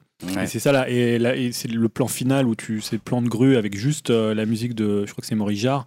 Euh, ça fonctionne hyper bien et je trouve que ça donne toute la mélancolie au film. Je trouve que c'est pour ça que le film a, a cette tonalité très mélancolique euh, au final et c'est ce qui te reste à la fin. Et je trouve que c'est le plus, la plus belle scène finale d'un d'un Tarantino Ouais, elle est très belle. C'est vrai que ce plan qui s'éloigne vers le Ouais. haut là comme ça, c'est en plan de grue et euh, avec juste cette grille et il se voit pas. Il, tu vois, il y a quelque chose de, ouais, c'est très, très très très beau et moi qui à chaque fois m'avait ému déjà au cinéma et là euh, également. choix peut-être plus controversé de Dimitri. Non, non. Dimitri, je, je suis l'homme de toutes les controverses. vas-y, on t'écoute exactement. Ta scène qui t'a Euh, ému. ouais, bah, je vais laisser parler le, le fanboy ou le pigeon qui est en moi, hein, c'est- selon. Et attention spoiler pour ceux qui n'ont pas vu encore le, le film, hein, euh, donc vous pouvez avancer deux minutes. Euh, il s'agit de la scène finale de l'épisode 9 de Star Wars, The Rise of Skywalker, où l'on voit Rey aller sur Tatooine, la planète natale des Skywalker, pour enterrer les sabres de Luke euh, et Anakin et celui de Leia dans la maison familiale de Luke. Alors je l'ai choisi car euh, j'adore euh, depuis le début euh, de cette trilogie le personnage de Rey. Euh, Rey qui est à la base un personnage solitaire et qui a eu le malheur, on, on va dire, d'être la descendante de quelqu'un de pas très respectable. Mais tout se finit bien car au final, elle, elle va choisir elle-même sa famille en étant une Skywalker et repartir de zéro avec l'ordre Jedi, avec notamment un nouveau sabre laser et euh, avec comme guide éternel les Jedi passés et surtout Luke et Leia qui seront jamais euh, jamais présents pour elle. Alors oui, c'est assez facile comme scène, mais euh, bon, ça a bien marché sur moi et euh, même si j'ai été assez déçu par le film, à chaque fois que je le vois, euh, ça me touche pas mal. et genre, Chaque ça- fois, Le mec, il est déçu, mais 4 si, fois comme normal. si ça arrivait tous les jours, tu sais. À chaque fois que Ah, je vois cette scène. Je l'ai- je l'ai vu, je l'ai vu que deux fois pour l'instant. Ouais, ça va. C'est pas énorme encore. Je m'attendais à pire. Ok. Et moi, je suis assez d'accord avec lui, c'est une scène qui m'a ému, notamment le plan où tu vois Luke et Leia. Euh, alors, c'est vrai que c'est facile parce que euh, tu te dis, bah, depuis Ah oui, le- la maison de l'oncle Owen et de tante Jessie, ils ont rien fait là. Il y a per- personne est venu, euh, est venu l'acheter cette maison, personne n'a fait un hôtel, hôtel dessus. Le Un truc, il est tout, un Airbnb. Non, c'est toujours là, comme un peu, toujours dans son jeu. Et non, je trouve que c'est une scène. moi, honnêtement, j'ai versé une petite larme au cinéma.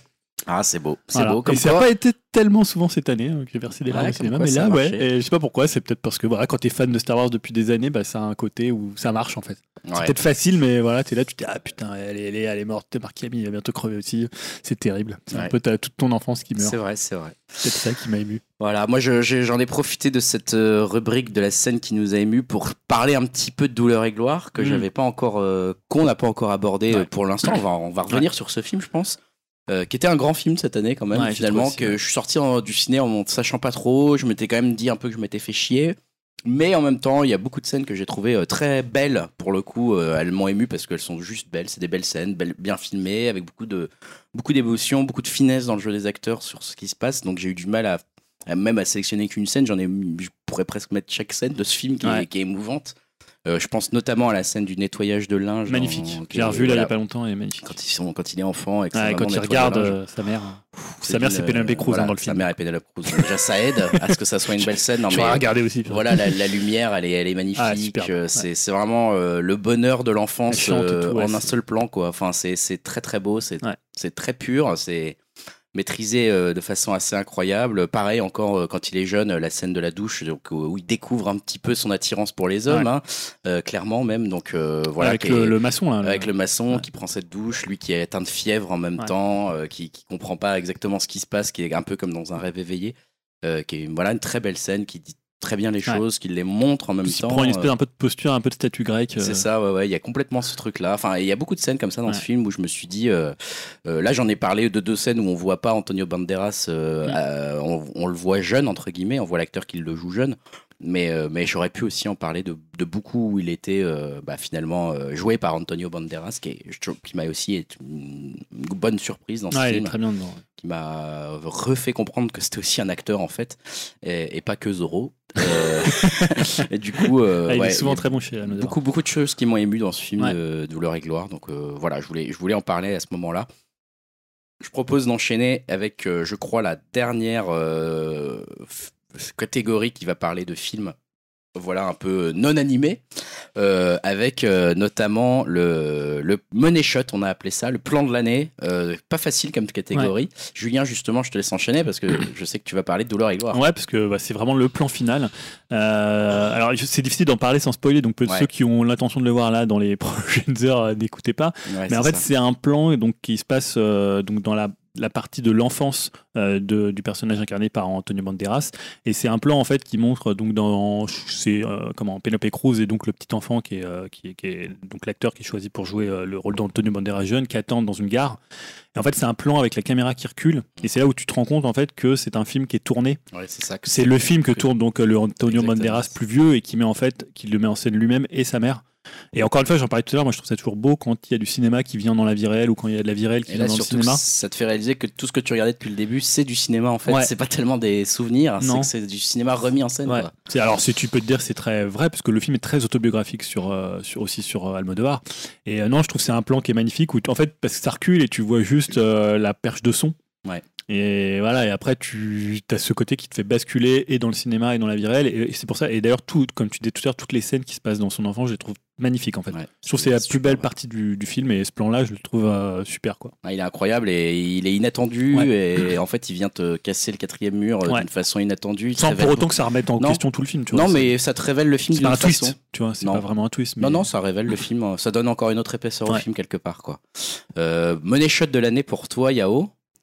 Tu vois Euh, Ouais, j'ai pris euh, Jimmy Newman. Jimmy Nguyen que pas vraiment non vu non plus je crois. Bah ouais, je crois qu'il a bien c'est- floppé aussi. C'est pareil si t'enlèves la performance euh, euh, 3D, non, si, 3DF plutôt, enfin oui. Ouais, je 3D, sais En plus. 120 SP, enfin 60 ou 120 60 FPS. euh, c'est- ça ressemble à pas. Enfin, c'est une scène banale, mais c'est juste l'effet wow effect. euh, C'est une scène entre donc Will Smith et son double. qui se battent ouais, dans une rue. Et t'as une scène de moto, genre il envoie sa moto sur Will Smith et il, il essaie de l'éviter, donc il fait une- il l'évite. Enfin, à plat, il saute à plat pour l'éviter. Et enfin, c'est une scène euh, sans l'effet, c'est bof, mais avec l'effet, c'est le tout incroyable en fait. J'aurais même pu choisir d'autres plans du film en général, c'est Ouais. juste un wow effect, mais c'est vraiment le plan qui m'a dit, ouais, putain, c'est un truc de taré à voir euh, dans ces bonnes conditions. C'est ça, ouais. Donc là, c'est vraiment le terme money shot euh, dans le sens pour le coup, ouais, pur que tu as utilisé euh, en ce qui me concerne. Avant de laisser la parole à Dim, euh, j'ai choisi, euh, on en a parlé déjà, donc j'irai assez vite, le plan final de Midsommar. hein. on en a beaucoup dit du bien, mais c'est vrai que Alors, c'est lequel que tu appelles le plan final bah, bah, pour moi, c'est vraiment euh, les, les, les- voilà, la, la toute dernière scène, quasiment le plan final avec le gros plan sur l'héroïne. euh, D'accord. Euh, moi, je voyais un autre. encore euh, son, son costume. Moi, je voyais euh, le plan avec son petit ami dans, quand il est dans le, la non, bah, maison alors, euh, ça participe aussi, mais euh, en ours là. c'est aussi le fait de. je trouve ouf ce plan. C'est aussi euh, La scène est ouf aussi. C'est aussi le fait, le, le fait de voir justement le, la valeur cathartique qu'a eu ce qui s'est passé euh, sur l'héroïne qui semble finalement un peu se libérer de quelque chose. Euh, Il Ouais. y a quelque chose qui part de ses yeux à ce moment-là. Il y a quelque chose de, de l'acceptation de la folie qui la soigne. euh, avec ce film qui te hante et qui, et qui finalement euh, a réussi à prendre possession d'elle et de nous en même temps et, et franchement je voilà je bah, Midsommar euh, continue enfin voilà je, je reste à me dire que c'est un putain de chef-d'œuvre et que ce, ce plan n'en est voilà enfin j'aurais pu prendre chaque plan de Midsommar presque mais j'avoue que ce plan là je me suis dit euh, voilà en plus son costume il est particulièrement fou et, euh, et je me suis dit, ce plan est dingue. Il y a, il y a beaucoup d'émotions qui se passent dans ce plan-là et des émotions qu'on, qu'on- que, enfin, qui, qui sont. C'est quoi ces émotions, Ouais. quoi? C'est genre, je suis en train d'être ému par un truc qui se passe qui est complètement affreux, qui est. C'est assez dingue. C'est c'est vraiment très très bien réussi. Donc ça m'a beaucoup beaucoup plu ce plan final. Dimitri, toi, t'as choisi euh, la bataille d'Avengers Endgame. Ouais, donc euh, bah, toujours en mode fanboy. Hein. Puis bon, fallait bien que j'en parle euh, dans une catégorie d'Avengers. Euh, et là, on va dire la bataille finale, hein, c'est euh, du véritable porno pour les fans du MCU. Hein. Euh, Chaque personnage a son moment de bravoure et franchement, en plus, c'est- vraiment putain d'épique. Mention spéciale au Captain America avec son cri de, ralliement Avengers Assemble. où aussi au moment où il récupère le marteau de Thor pour se friter avec Thanos quoi. Bref, enfin pour moi c'était un vrai cadeau pour les fans cette bataille. C'est l'achèvement d'une décennie de films et euh, franchement je trouve que ça le fait bien. Et, euh, ouais, c'était c'était cool. Partie animation, maintenant, on va parler un petit peu de ce qui nous a marqué, qu'on continue à, parler de ce qui nous a marqué dans l'année 2019 euh, en animation cette fois-ci. Hein, partie que Yao a milité euh, pour ajouter, euh, voilà, à tort ou à raison, vous allez le découvrir quand vous allez comprendre nos choix. Choix où, voilà, d'ailleurs, Julien n'interviendra pas parce que on, enregistre avant qu'il arrive, parce que bien sûr, monsieur est en retard et qu'il avait très peu de choix en animation. Donc on s'est dit, on va le squeezer. Voilà, il apprendra ça au montage. Du coup, j'ai envie de commencer bah, directement avec un choix très controversé dans la partie animation. On est dans la, on est dans le film de l'année, film d'animation de l'année, et euh, Dimitri a eu un choix. euh, qui a, qui, qui, Yao, voilà, fait déjà non de la tête. Dimitri, je te laisse nous dire quel est ton film d'animation de l'année. Alors le film d'animation de l'année, roulement de tambour, pour moi c'est euh, Dragon Ball Super Broly. N'en déplaise à Yao. Alors moi, euh, j'ai beaucoup aimé ce film et surtout c'était vraiment le, plaisir de retrouver euh, Sangoku, Vegeta et tous les autres au cinéma. hein. Ça faisait depuis au moins 20 ans qu'on n'avait pas eu un film Dragon Ball sorti euh, au ciné en France. Et euh, pour une fois dans un film Dragon Ball, bah, j'ai trouvé que l'histoire était assez travaillée. Alors oui, euh, bon, ça, ça redconne quand même, euh, on va dire l'histoire du père de Sangoku, mais bon, j'ai pas été choqué car euh, Toriyama l'avait déjà fait dans son manga euh, Jacko. Et euh, surtout, le film offre un de ses combats les plus épiques entre Broly, euh, Goku et Vegeta. Une fois que ce combat commence, ça s'arrête plus et franchement, bah, j'ai trouvé ça vraiment jouissif et hyper dynamique. Et puis bon, euh, la série Dragon Ball Super, c'est pas non plus hyper bien animé. Alors voir ce film qui se bouge le cul et qui est super bien retranscrit, bah, ça m'a vraiment bien bien plu. Et euh, dernière chose, j'ai trouvé que l'ancien Broly était un méchant un peu naze. Euh, et là, ce nouveau Broly qui est canonique euh, est bien plus intéressant. Et la fin du film laisse imaginer qu'on le reverra, euh, qu'on le reverrait bien un jour ou l'autre dans la série. Donc euh, ouais, moi ça me hype plutôt bien. Donc ouais, une bonne surprise pour ma part. Bah écoute, euh, bonne surprise pour toi. J'ai l'impression. Euh, je Yao pas est pas loin de jeter l'ordinateur par la Ah, fenêtre je là. suis pas de me casser. non. Il y a une chose dont, avec laquelle je suis ok, c'est l'animation qui est en même temps vu le super, hein, c'est pas difficile. hein. Mais sinon, j'ai revu avec mon petit pour les fêtes là, de, de Noël et c'est toujours autant de la merde à mon, à Voilà. mon sens. Voilà. hein. C'est vraiment du DTV. euh, je sais même pas ce que ça fout au ciné, ce genre de film, mais bon, c'est quand même la licence Bachelet. et- Chacun ses goûts. Hein. Ouais, non, y a pas de souci, mais tu sûr. me parlais de l'histoire et moi je trouve l'histoire encore plus bateau, euh, vraiment toute naze et la fin euh, Ah. Vraiment risible et bien toute naze. euh, Enfin bref. Après, ce qu'on peut reconnaître, c'est que la- la- à la base, l'histoire de l'origine story de Broly, elle était quand même pas exceptionnelle. Ouais, mais ça se tenait en bien 40 nul. minutes quoi. Là, au moins, je trouve faire, qu'il est une heure, un peu plus travaillé. faire 1h30 de, de vide, c'est- c'est c'est- c'est balèze. En tout cas, c'est le choix de Dimitri. Voilà, si vous avez envie de, de, de- voilà, de voir un peu le, le film, je pense que maintenant il doit commencer à être dispo un peu partout Et en sur location. MyCanal. Euh, voilà, MyCanal, il a peut-être bientôt à acheter, je ne sais pas. Dragon Ball Super Broly, le film d'animation de l'année de Dimitri, euh, euh, aux antipodes. Peut-être du coup, Yao, toi, t'as pas du tout choisi ça, t'es pas Non, du bah, tout je- fan de Dragon Ball Super Broly. Tu nous avais déjà parlé du film que tu as Ouais, choisi. bah, un- le dernier numéro ou l'avant-dernier dernier je crois. numéro. Ouais, je crois. Pour ceux qui n'ont pas entendu, t'as, t'as parlé- c'est quoi et qu'est-ce que c'est que ce film? Raconte-nous un peu. C'était- J'ai perdu mon corps en fait. euh, par contre, j'ai Tiens, alors que voilà, Julien, hein, je te coupe la parole, Yao, mais on est déjà en train d'enregistrer, Julien. on est déjà en train d'enregistrer parce que on s'est dit qu'on allait partir euh, sur la, la partie animation en t'attendant. On, on a lancé l'enregistrement vu que t'avais pas grand chose à dire. On s'est, on s'est dit, euh, bah, euh, tu vas pouvoir en parler. Euh, en attendant, Yao, je continue à t'écouter. Du coup, tu vas nous parler de J'ai perdu mon corps. Effectivement, tu en avais parlé dans l'avant-dernier ouais, je crois podcast. que crois. l'avant-dernier, ouais, que ça c'était euh, une grosse baffe et un, bah, mon coup de cœur hein, de cette fin d'année. Et euh, C'est un film qui raconte quoi? Rappelle-nous peut-être pour ceux qui ont pas résumé, suivi. ouais, donc c'est l'histoire de Naofel, donc un petit jeune euh, qui habite, euh, je crois qu'à la base il habite, euh, je sais plus si c'est le Liban ou, enfin, bref, il habite plus en- pas en France durant sa jeunesse. Euh, Ouais. Je fais le pitch, en gros, c'est Naofel qui tombe amoureux de Gabriel, euh, un peu plus loin dans la vie, dans la ville, la main tranchée d'un jeune homme s'échappe d'une salle de dissection, bien décidé à retrouver son corps. S'engage alors une cavale vertigineuse à travers la ville, se met d'embûches et des souvenirs de sa vie jusqu'au terrible accident. Puis c'est la rencontre avec Gabriel. En gros, en fait, c'est l'histoire de Naufel euh, qui perd sa main, en fait, et sa main, elle, euh, elle se dissocie de son corps, elle, elle a sa propre vie. Et pendant tout le film, en fait, elle essaie de rattraper son bras. D'accord. Donc Anna Ophel. Ouais, voilà. D'accord. Du coup, tu as l'histoire de, de la main à sa hauteur aussi, qui est pas mal en, en termes de, de mise en scène. Donc tu vois qu'elle vit, qu'elle vit sa- son aventure. Et Naufel, il essaie de, de revivre après, après cet accident, en fait. Et c'est entre coupé de flashbacks, parce qu'on voit comment, notamment, on parle de- du personnage de Gabriel, en fait, qu'il a Mhm. rencontré euh, avant, avant cet incident. Donc euh, j'ai trouvé ça bien, bien amené et très émouvant. C'est un film français ou... Ouais, c'est français. D'accord. C'est Jérémy Clapin, le réalisateur, et je- il est sorti le 6 novembre. Ouais, il avait eu des bons euh, retours Ouais, critiques de- en plus. à hein. Annecy notamment, je crois qu'il y a des prix. Donc euh, ouais, moi c'est vraiment ma petite pépite et j'ai hésité à le mettre carrément dans le film de l'année. Ouais. Mais donc euh, c'est pour ça que j'ai milité pour Pour avoir cette partie, de- euh, partie Animation. animation. Et donc il a un- eu un beau petit succès quand même. Je pense qu'il est resté assez longtemps. J'aurais pas cru. Et bah moi j'attends sa sortie en Blu-ray. Bah écoute, euh, j'ai perdu mon corps. De toute bien. façon, allez réécouter le numéro, j'en parlerai plus. Oui, c'est ça. détail, Si euh. vous voulez un peu plus de détails, effectivement, vous allez voir sur upcast.fr.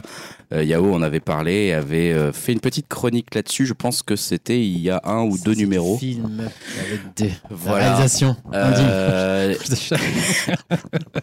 le film d'animation de l'année. Salut Julien, bonne année. C'est quoi Il y, a un- il y a une introduction, il y a quelque chose On n'a pas encore enregistré l'introduction, t'as attendu Putain, pour ça, on s'est juste lancé dans la partie animation. Donc on te redira bonjour au tout début du podcast qu'on enregistrera après le maintenant. Eh, C'est bizarre, en 2020, vos méthodes d'enregistrement. Ah, c'est comme ça, on s'en fout. pas. hein. Il y a du montage, il y a du montage, Mais c'est mon boulot. Oh, ça va, ça va. Tout ça parce qu'une fois j'ai oublié de couper des moments. Donc, si vous comprenez pas un podcast, c'est normal. C'est hein. normal, Ah, tout à normal. fait. Surtout qu'il y a en plus des chansons de l'année qui seront intercalées dans tout ça. Enfin, c'est- Bon, ok. ça va être compliqué. Donc toi, on est à la partie animation. Euh, film d'animation de l'année, on avait choisi le même tous les deux. Faut dire que perso, c'est parce que j'en ai pas vu beaucoup. Toi, c'est Toy Story 4. Euh, ouais, Toy- choisi. bah, ouais, Toy Story 4, je l'ai même mis, moi, il est dans mes, dans mes top 5 des films de l'année si on fait un, un classement. Tout truc Tout confondu. truc confondu, ouais, je trouve que c'est. euh, Alors c'est vrai que les trois premiers, euh, enfin c'était vraiment une trilogie qui se terminait hein, avec la fin qui était euh, pour beaucoup assez euh, traumatisante, magnifique. traumatisante et bouleversante. Et là, je trouve qu'en fait ils ont réussi à relancer un peu, un peu la licence. C'était pas forcément évident puisque ils changeaient d'enfant, on passait de Andy à, c'est doit être, alors c'est euh, Molly Molly. Alors, qu'il y en a Ouais. deux, il y en a une qui s'appelle Molly, il y en a une qui, enfin, ils ont un peu le même nom entre la sœur de Andy Ah, c'est euh, possible. Euh, ouais, je me souviens plus effectivement de son prénom, mais on, voilà, c'était la petite à qui il passait ses Ouais, jouets à qui fin passait 3. ses jouets. Et en fait, ce que j'aime bien dans cet épisode, c'est que c'est moins, euh, c'est moins l'histoire d'un enfant et de ses jouets, mais c'est plus l'histoire des jouets. Et c'est finalement la réflexion, bah, hum, qu'est-ce qu'un jouet À partir de quel moment un, an- un, un jouet devient, euh, Là, c'est le cas de fourchette, finalement, qui Ouais, est, euh, vrai. à la base qui est un, un déchet, puisque c'est une fourchette qui pense constamment à, à se, à se tuer, euh, puisqu'elle n'a pas, con- il a pas conscience d'être un, d'être un jouet. Et surtout, je trouve que c'est un épisode intéressant pour Woody. Euh, et euh, notamment pour euh, finalement de passer d'être euh, le jouet d'un enfant à être euh, un jouet autonome. Ouais, c'est ça. Et c'est vraiment tout le parcours de Woody. Alors peut-être que ça met en dehors certains personnages comme euh, Buzz qui est peut-être un, peu, un petit peu euh, plus absent dans cet épisode. Et je trouve qu'il y a, à mon avis, le meilleur personnage féminin de 2019, c'est la bergère. Euh, J'adore ce personnage. Alors c'est vrai que forcément ça tombe à un moment où il y a une prise de pouvoir par les femmes. Il y a en plus on sait que Pixar ils ont eu quelques soucis, euh, Mm. euh, Avec John Lasseter, notamment John notamment. Lasseter. Et je trouve que là ils en font un personnage où ils questionnent même pas si c'est une femme ou pas une femme. Je trouve que c'est un personnage d'action, c'est un personnage de mouvement, c'est un personnage en fait qui drive tout le film. C'est-à-dire tous les personnages vont derrière elle, que ce soit Woody, que ce soit les personnages qui vont rencontrer les nouveaux. Et euh, je la trouve hyper intéressante, hyper euh, rentre dedans, mais tu vois dans le bon sens du terme, sans dire voilà, je- sans que ça soit ce truc où, où- où on dit bah je suis une femme et je fais et finalement je prouve que je fais ça en fait.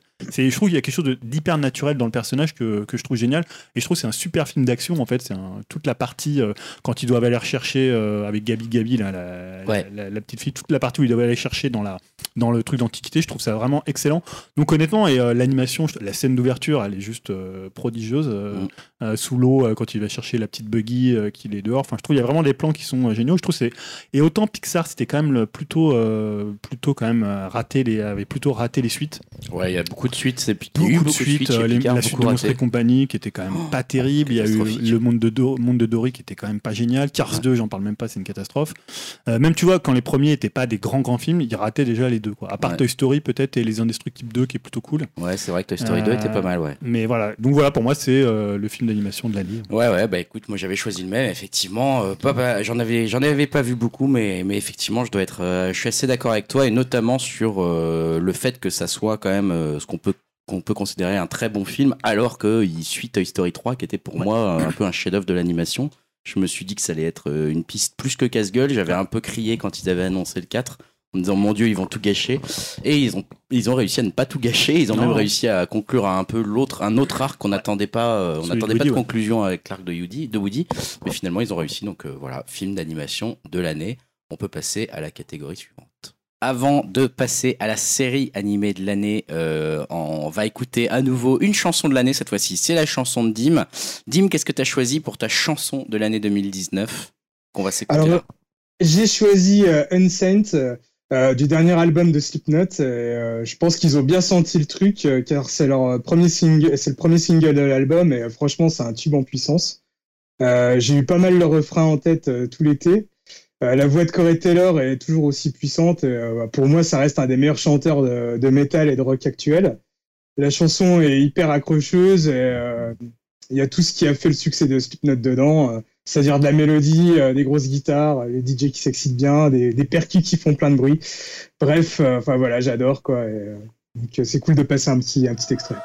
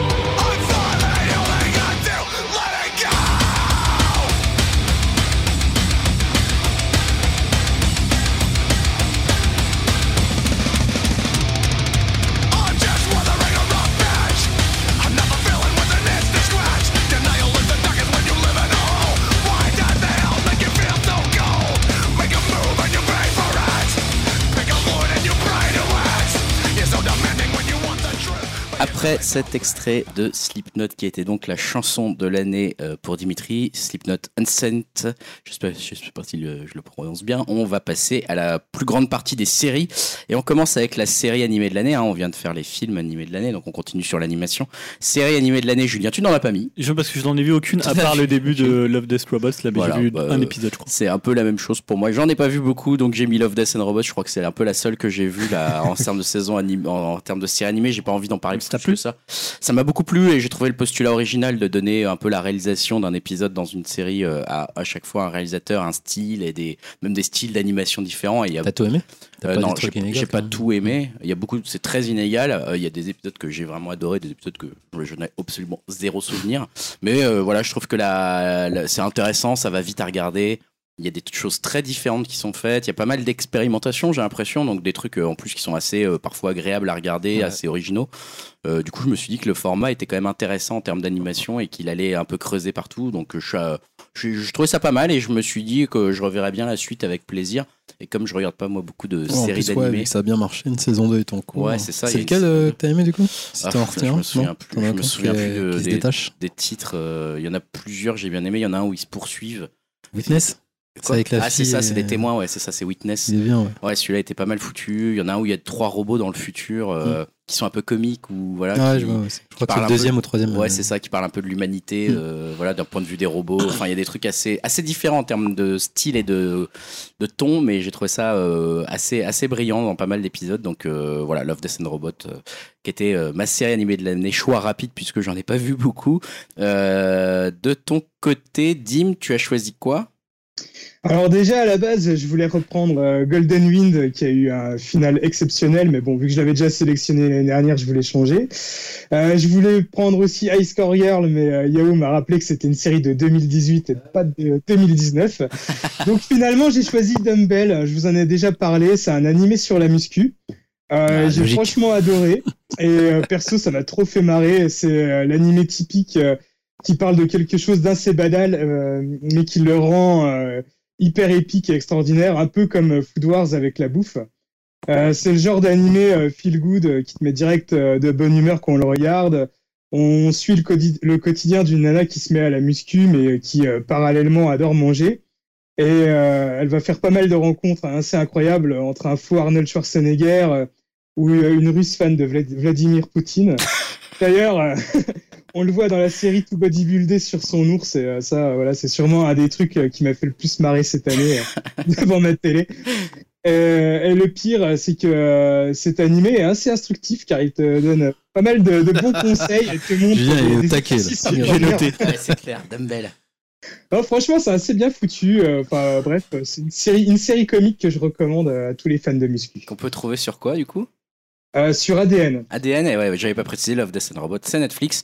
De ton côté, Yao Bon, bah, sans surprise, hein, moi je Ouais. prends euh, toujours euh, Shingeki no Kyojin, euh, saison 3, part 2. Exactement. c'est- ça a L'attaque été des diffusé- titans. L'attaque des titans. Oui, ouais, l'attaque des titans, ça a été diffusé en, en avril. J'hésitais à la base avec Kimetsu euh, no Yaiba aussi, qui est une série diffusée. C'est le titre, hein, il n'y a pas de. Ah, y a pas de Ou c'est euh, Demon Ah, Slayer. Demon Slayer. Allez, voilà. Mais c'est Il y a donc un titre. Ouais. c'est une série qui a été Ouais. diffusée sur Wakanim. Et c'est une, pas une nouveauté, j'hésitais tellement que c'était euh, une bonne claque dans la gueule, mais euh, en y repensant et en ayant parlé avec euh, Julien. Euh, Sur, notamment sur le fil conducteur, je me suis dit je vais garder Shingeki quand même, c'est vraiment ma grosse claque en termes de Ouais. série et c'est toujours une valeur sûre et en Ouais, termes d'épique, euh, réalisation. euh, OST, Ça fait plusieurs années que- qu'elle tient le, le rythme en Et plus. pour quoi. tout dire, euh, quand j'ai encore fait mon filou, mais je voulais absolument une euh, série d'animation, sinon j'aurais mis cette série, euh, cette série confondue. En fait. C'est pour ça que tu nous fais chier avec ta partie animation. Exactement. Mais euh, ouais, non, mais franchement, euh, bref, donc euh, ouais, pour moi, une valeur sûre, quoi, comme d'hab. Voilà, donc l'attaque des titans, saison 3, part 2. pour Ouais, ceux J'attends la saison pas le- 4 le euh, qui arrive, euh, je crois, en 2021, je dis pas de bêtises. Oh là, bah ok, d'accord. On a le crois, temps. il me semble. On a le temps de Et année, Tu l'avais regardé sur quoi, toi, du coup? Wakanim. Wakanim. Voilà, ok. Euh, passons hors animation, j'ai envie de dire, sortons du domaine de l'animation et parlons de la série de l'année euh, tout court. Euh, Enfin, avec des, des personnages voilà, euh, non animés. Je sais pas comment le dire. C'est live. Live, merci. Euh, Julien, Ouais. Mindhunter. Je suis le seul. T'es le euh, seul. Après, on a un choix commun à trois. D'accord, vous voulez que comment on commence Bah, par- vas-y, commence. Vas-y. Hein. Euh, oui, alors ce qui, ce qui est paradoxal, c'est que moi j'ai des, enfin j'avais commencé à regarder Mindhunter euh, au- pas quand c'est sorti en fait. Donc là en fait j'ai fait la saison 1 et la Ah, saison c'est 2 vrai que t'as commencé à regarder tard, toi. euh, tard voilà parce que j'ai eu Netflix tard. Ouais, c'est- Et donc voilà et en fait je trouve que c'est la meilleure série de l'année, euh, mais finalement c'est presque une continuité de la saison 1. Sauf que je trouve qu'elle est encore supérieure parce que euh, la saison 1 était très centrée sur Holden Donc, et, euh, pour rappeler rapidement, c'est deux agents du FBI qui ont inventé un peu le, le, le profilage. Je sais pas si on le dit en Ouais, français. profiling, profilage. C'est des profilers. Voilà. C'est les profilers, donc ils étudient la façon dont euh, commettent leurs crimes les, les serial killers.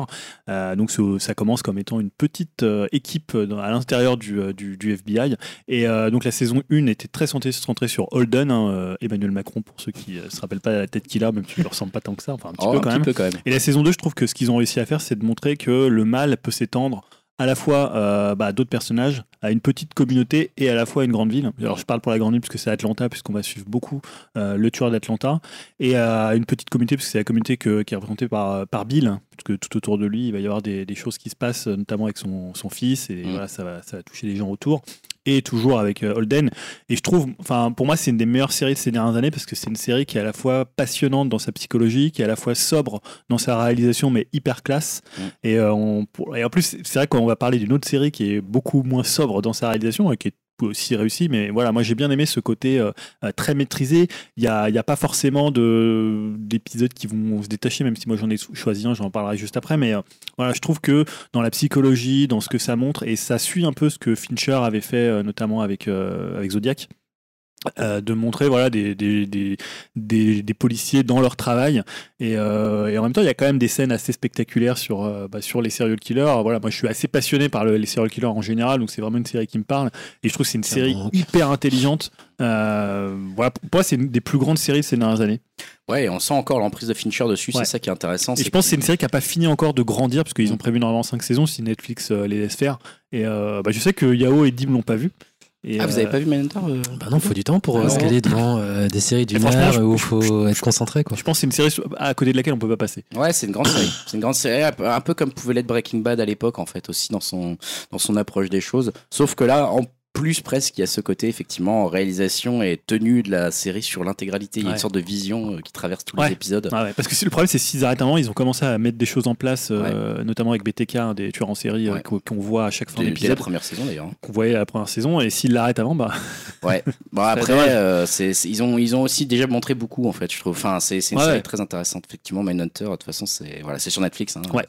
Et ça reste une très grande série. De toute façon, David Fincher, on lui fait un peu confiance. Et il presque à Ouais, y a pas pour ça. En plus, ils ont, on en parlait, il y a peut-être euh, peut-être Bonjour, Bonjour a, a ouais. émis ses vœux pour réaliser un épisode, parce que c'est plusieurs euh, réalisateurs qui je sais pas souvent- si ça collerait, tu vois, justement. Sais c'est pas, ouais. Parce qu'il y a quand même un cahier des charges. J'ai quand même un cahier des charges très précis. Euh, de notre côté, je dis de notre parce que donc Dimitri Yao et moi-même, on a choisi la même série euh, qui, nous Oh, quelle a, surprise. qui nous a un petit peu foutu une claque. Euh, J'ai envie peut-être de laisser la parole à Dim pour l'instant pour en parler parce que je sais qu'il a vraiment Ouais. adoré. Euh, Cette série, c'est Watchmen. Ouais, bah, d'ailleurs, je pense que pour moi, on va dire, toute l'année 2019 pourrait se résumer à Watchmen, euh, tellement que j'ai aimé. euh, Enfin, c'est vraiment le truc que j'ai préféré. Pourtant, euh, cette année, je trouve qu'on a été gâté euh, niveau séries, parce qu'il y a eu aussi, euh, enfin, pour ma part, il y a eu le Mandalorian, il y a eu The Boys ou Dark Crystal que j'ai trouvé aussi excellent. C'est vrai. Euh, mais bon, tout était, euh, tout était aligné pour que ça me plaise. Alors déjà, Damon Lindelof, c'est mon showrunner préféré, et, en plus qui bosse sur une adaptation suite d'un de mes comics préférés. Et le tout avec euh, Trent, euh, Trent Reznor et Atticus Ross à la musique, voilà, ça pouvait que me parler. C'est clair. Et euh, ce qui est fort avec cette série, c'est que au lieu de refaire bêtement le comics, il en propose une variation, une suite. Et cette suite, je, je trouve que voilà, elle est parfaitement cohérente dans l'univers de Watchmen. Euh, Lindelof a parfaitement compris cet univers et l'adapte de façon euh, contemporaine, euh, tout en respectant l'œuvre d'origine. Il intègre des nouveaux thèmes comme le, racisme ou l'héritage du passé. Et euh, il a aussi une sacrée manière d'écrire ces séries euh, qui fait que chaque épisode euh, t'obsède et tu peux pas voilà euh, t'empêcher de penser à ces personnages à la suite de l'histoire et je trouve que c'est cool qu'on l'ait eu aussi en format un épisode par semaine et pas tout balancé à la suite comme sur Netflix. Euh, enfin voilà, je trouve qu'il n'y a pas vraiment de défaut à cette série, euh, mis à part peut-être euh, une fin un peu expédiée. Mais sinon, c'est top. Alors bah, déjà, ouais, la musique, comme je disais. D'ailleurs, je vous conseille l'écoute sur Spotify. si vous aimez Nine Inch Nails, je pense que ça peut que vous plaire. Il y a aussi les acteurs, que ce soit Regina King, Jeremy Irons ou encore Tim Blake Nelson. Je trouve qu'ils sont magistraux dans leur rôle. J'ai vraiment pris plaisir à les suivre durant ces huit semaines. L'intrigue, elle est bien écrite. La série nous emmène toujours là où on l'attend le moins. Et euh, clairement, enfin pour moi, il y a les épisodes 5, 6 et 8 qui font clairement euh, partie de ce que j'ai vu de mieux en 2019. Bref, euh, voilà, j'ai qu'une seule envie, c'est de la remater. Et, euh, si vous l'avez pas encore fait, je vous conseille vivement de le faire parce que c'est monumental, quoi. Ouais, ouais, là je crois que t'as un peu tout dit. Enfin, je sais pas si Yao, tu veux rajouter Non, quelque non, chose il a tout dit. hein. Moi, Ouais, j'étais moi- pas parti pour ça, mais tu m'as tanné. T'as dit, eh, faut regarder Watchmen. euh. Et J'ai regardé, j'ai pu décrocher. J'étais là, putain, vivement la semaine prochaine. Et j'ai même euh, zappé une semaine exprès pour m'enfiler les deux derniers, tellement euh, le 6 c'était ma boule mentale. Ouais, c'est clair. Non, non, bah, il a tout dit les personnages, la réalisation, la musique. euh, le sujet, très, le sujet, je m'attendais pas aussi à ça qui, qui traite ce sujet-là. Et wow, c'est un truc de dingue, quoi. La création du super-héros. euh, Enfin, bref. euh. Ah bah ouais. C'est une belle claque dans la gueule, quoi. Comme Didim, pour moi, ça pourrait résumer 2019. Hein. Watchmen, c'est un truc de taré, quoi. Je crois que c'est la première fois que je, me, je m'en refais des épisodes comme ça. Alors, Imagine Sur, quand tu vas regarder The Leftovers. je, je te raconte même pour toi, pas. Je te raconte même pas. Je- J'enchaîne du coup parce Ah ouais, que on continue, je continue vite fait sur le sujet de Watchmen euh, parce que le- la catégorie d'après c'est l'épisode. Ah, moi, j'ai pas le droit d'avoir une réserve sur Ah Watchmen. si si tu veux. Ah bah Non, si, mais t'as pas vas-y. En fait, moi, ce qui me pose problème. Ah, ça, t'as tout vu Ouais, j'ai fini la saison. euh, je trouvais ça très bien, c'est assez virtuose. En fait, c'est un peu le problème que j'avais sur la saison 2 de Leftovers. C'est-à-dire que euh, le côté construire une série en puzzle, tu vois, autant un film, je trouve pas ça gênant. Autant là, il faut vraiment que tu attendes presque le septième épisode pour que, le, pour que tu vois l'intégralité du puzzle. Mm. Et moi, je trouve que t'as- et c'est pour ça que tu as des épisodes comme le 3, le 4. Euh, qui sont, je trouve, un peu inutiles, où en fait tu, tu vois pas trop où il veut t'emmener, et je trouve que parfois faire du puzzle comme ça sur autant de temps, faire un truc euh, très alambiqué, je trouve ça parfois un peu casse-gueule.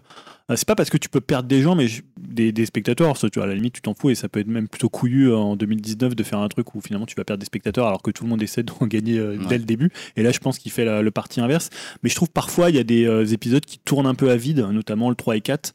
Et euh, parce que t'as pas l'intégralité du, du tableau et c'est un peu ce que je reprochais dans Leftovers saison 2 où euh, finalement il faisait presque un épisode presque un épisode était presque un univers à part entière. Ouais. et ce qui fait un peu là où c'est pour ça que c'est facile de choisir les meilleurs épisodes. Évidemment ils sont Watchmen parce qu'ils sont tellement singuliers à partir du 5 6 7 8 et euh, jusqu'à la fin. Mais moi c'est un peu ma, mon regret que euh, finalement parfois ils, ils, ils tiennent pas à une espèce de, de, de fil narratif euh, Ouais, mais du coup, ça donne pas envie de le revoir. Sinon, tu te dis après de comment ils ont imbriqué quand tu revois de A à Z. si ah mais ouais, j'ai plus le temps de revoir une série en fait Ah, c'est mais pour ça ça que je trouve c'est couillu dans le genre de. Je trouve ça couillu, je suis d'accord avec toi, fait. mais euh, quand je, tu vois, au 3-4, je me disais, non, mais. Parce que honnêtement, vous m'auriez pas dit, euh, ouais, à partir du 5 ou du 6, c'est juste euh, ma boule et euh, voilà.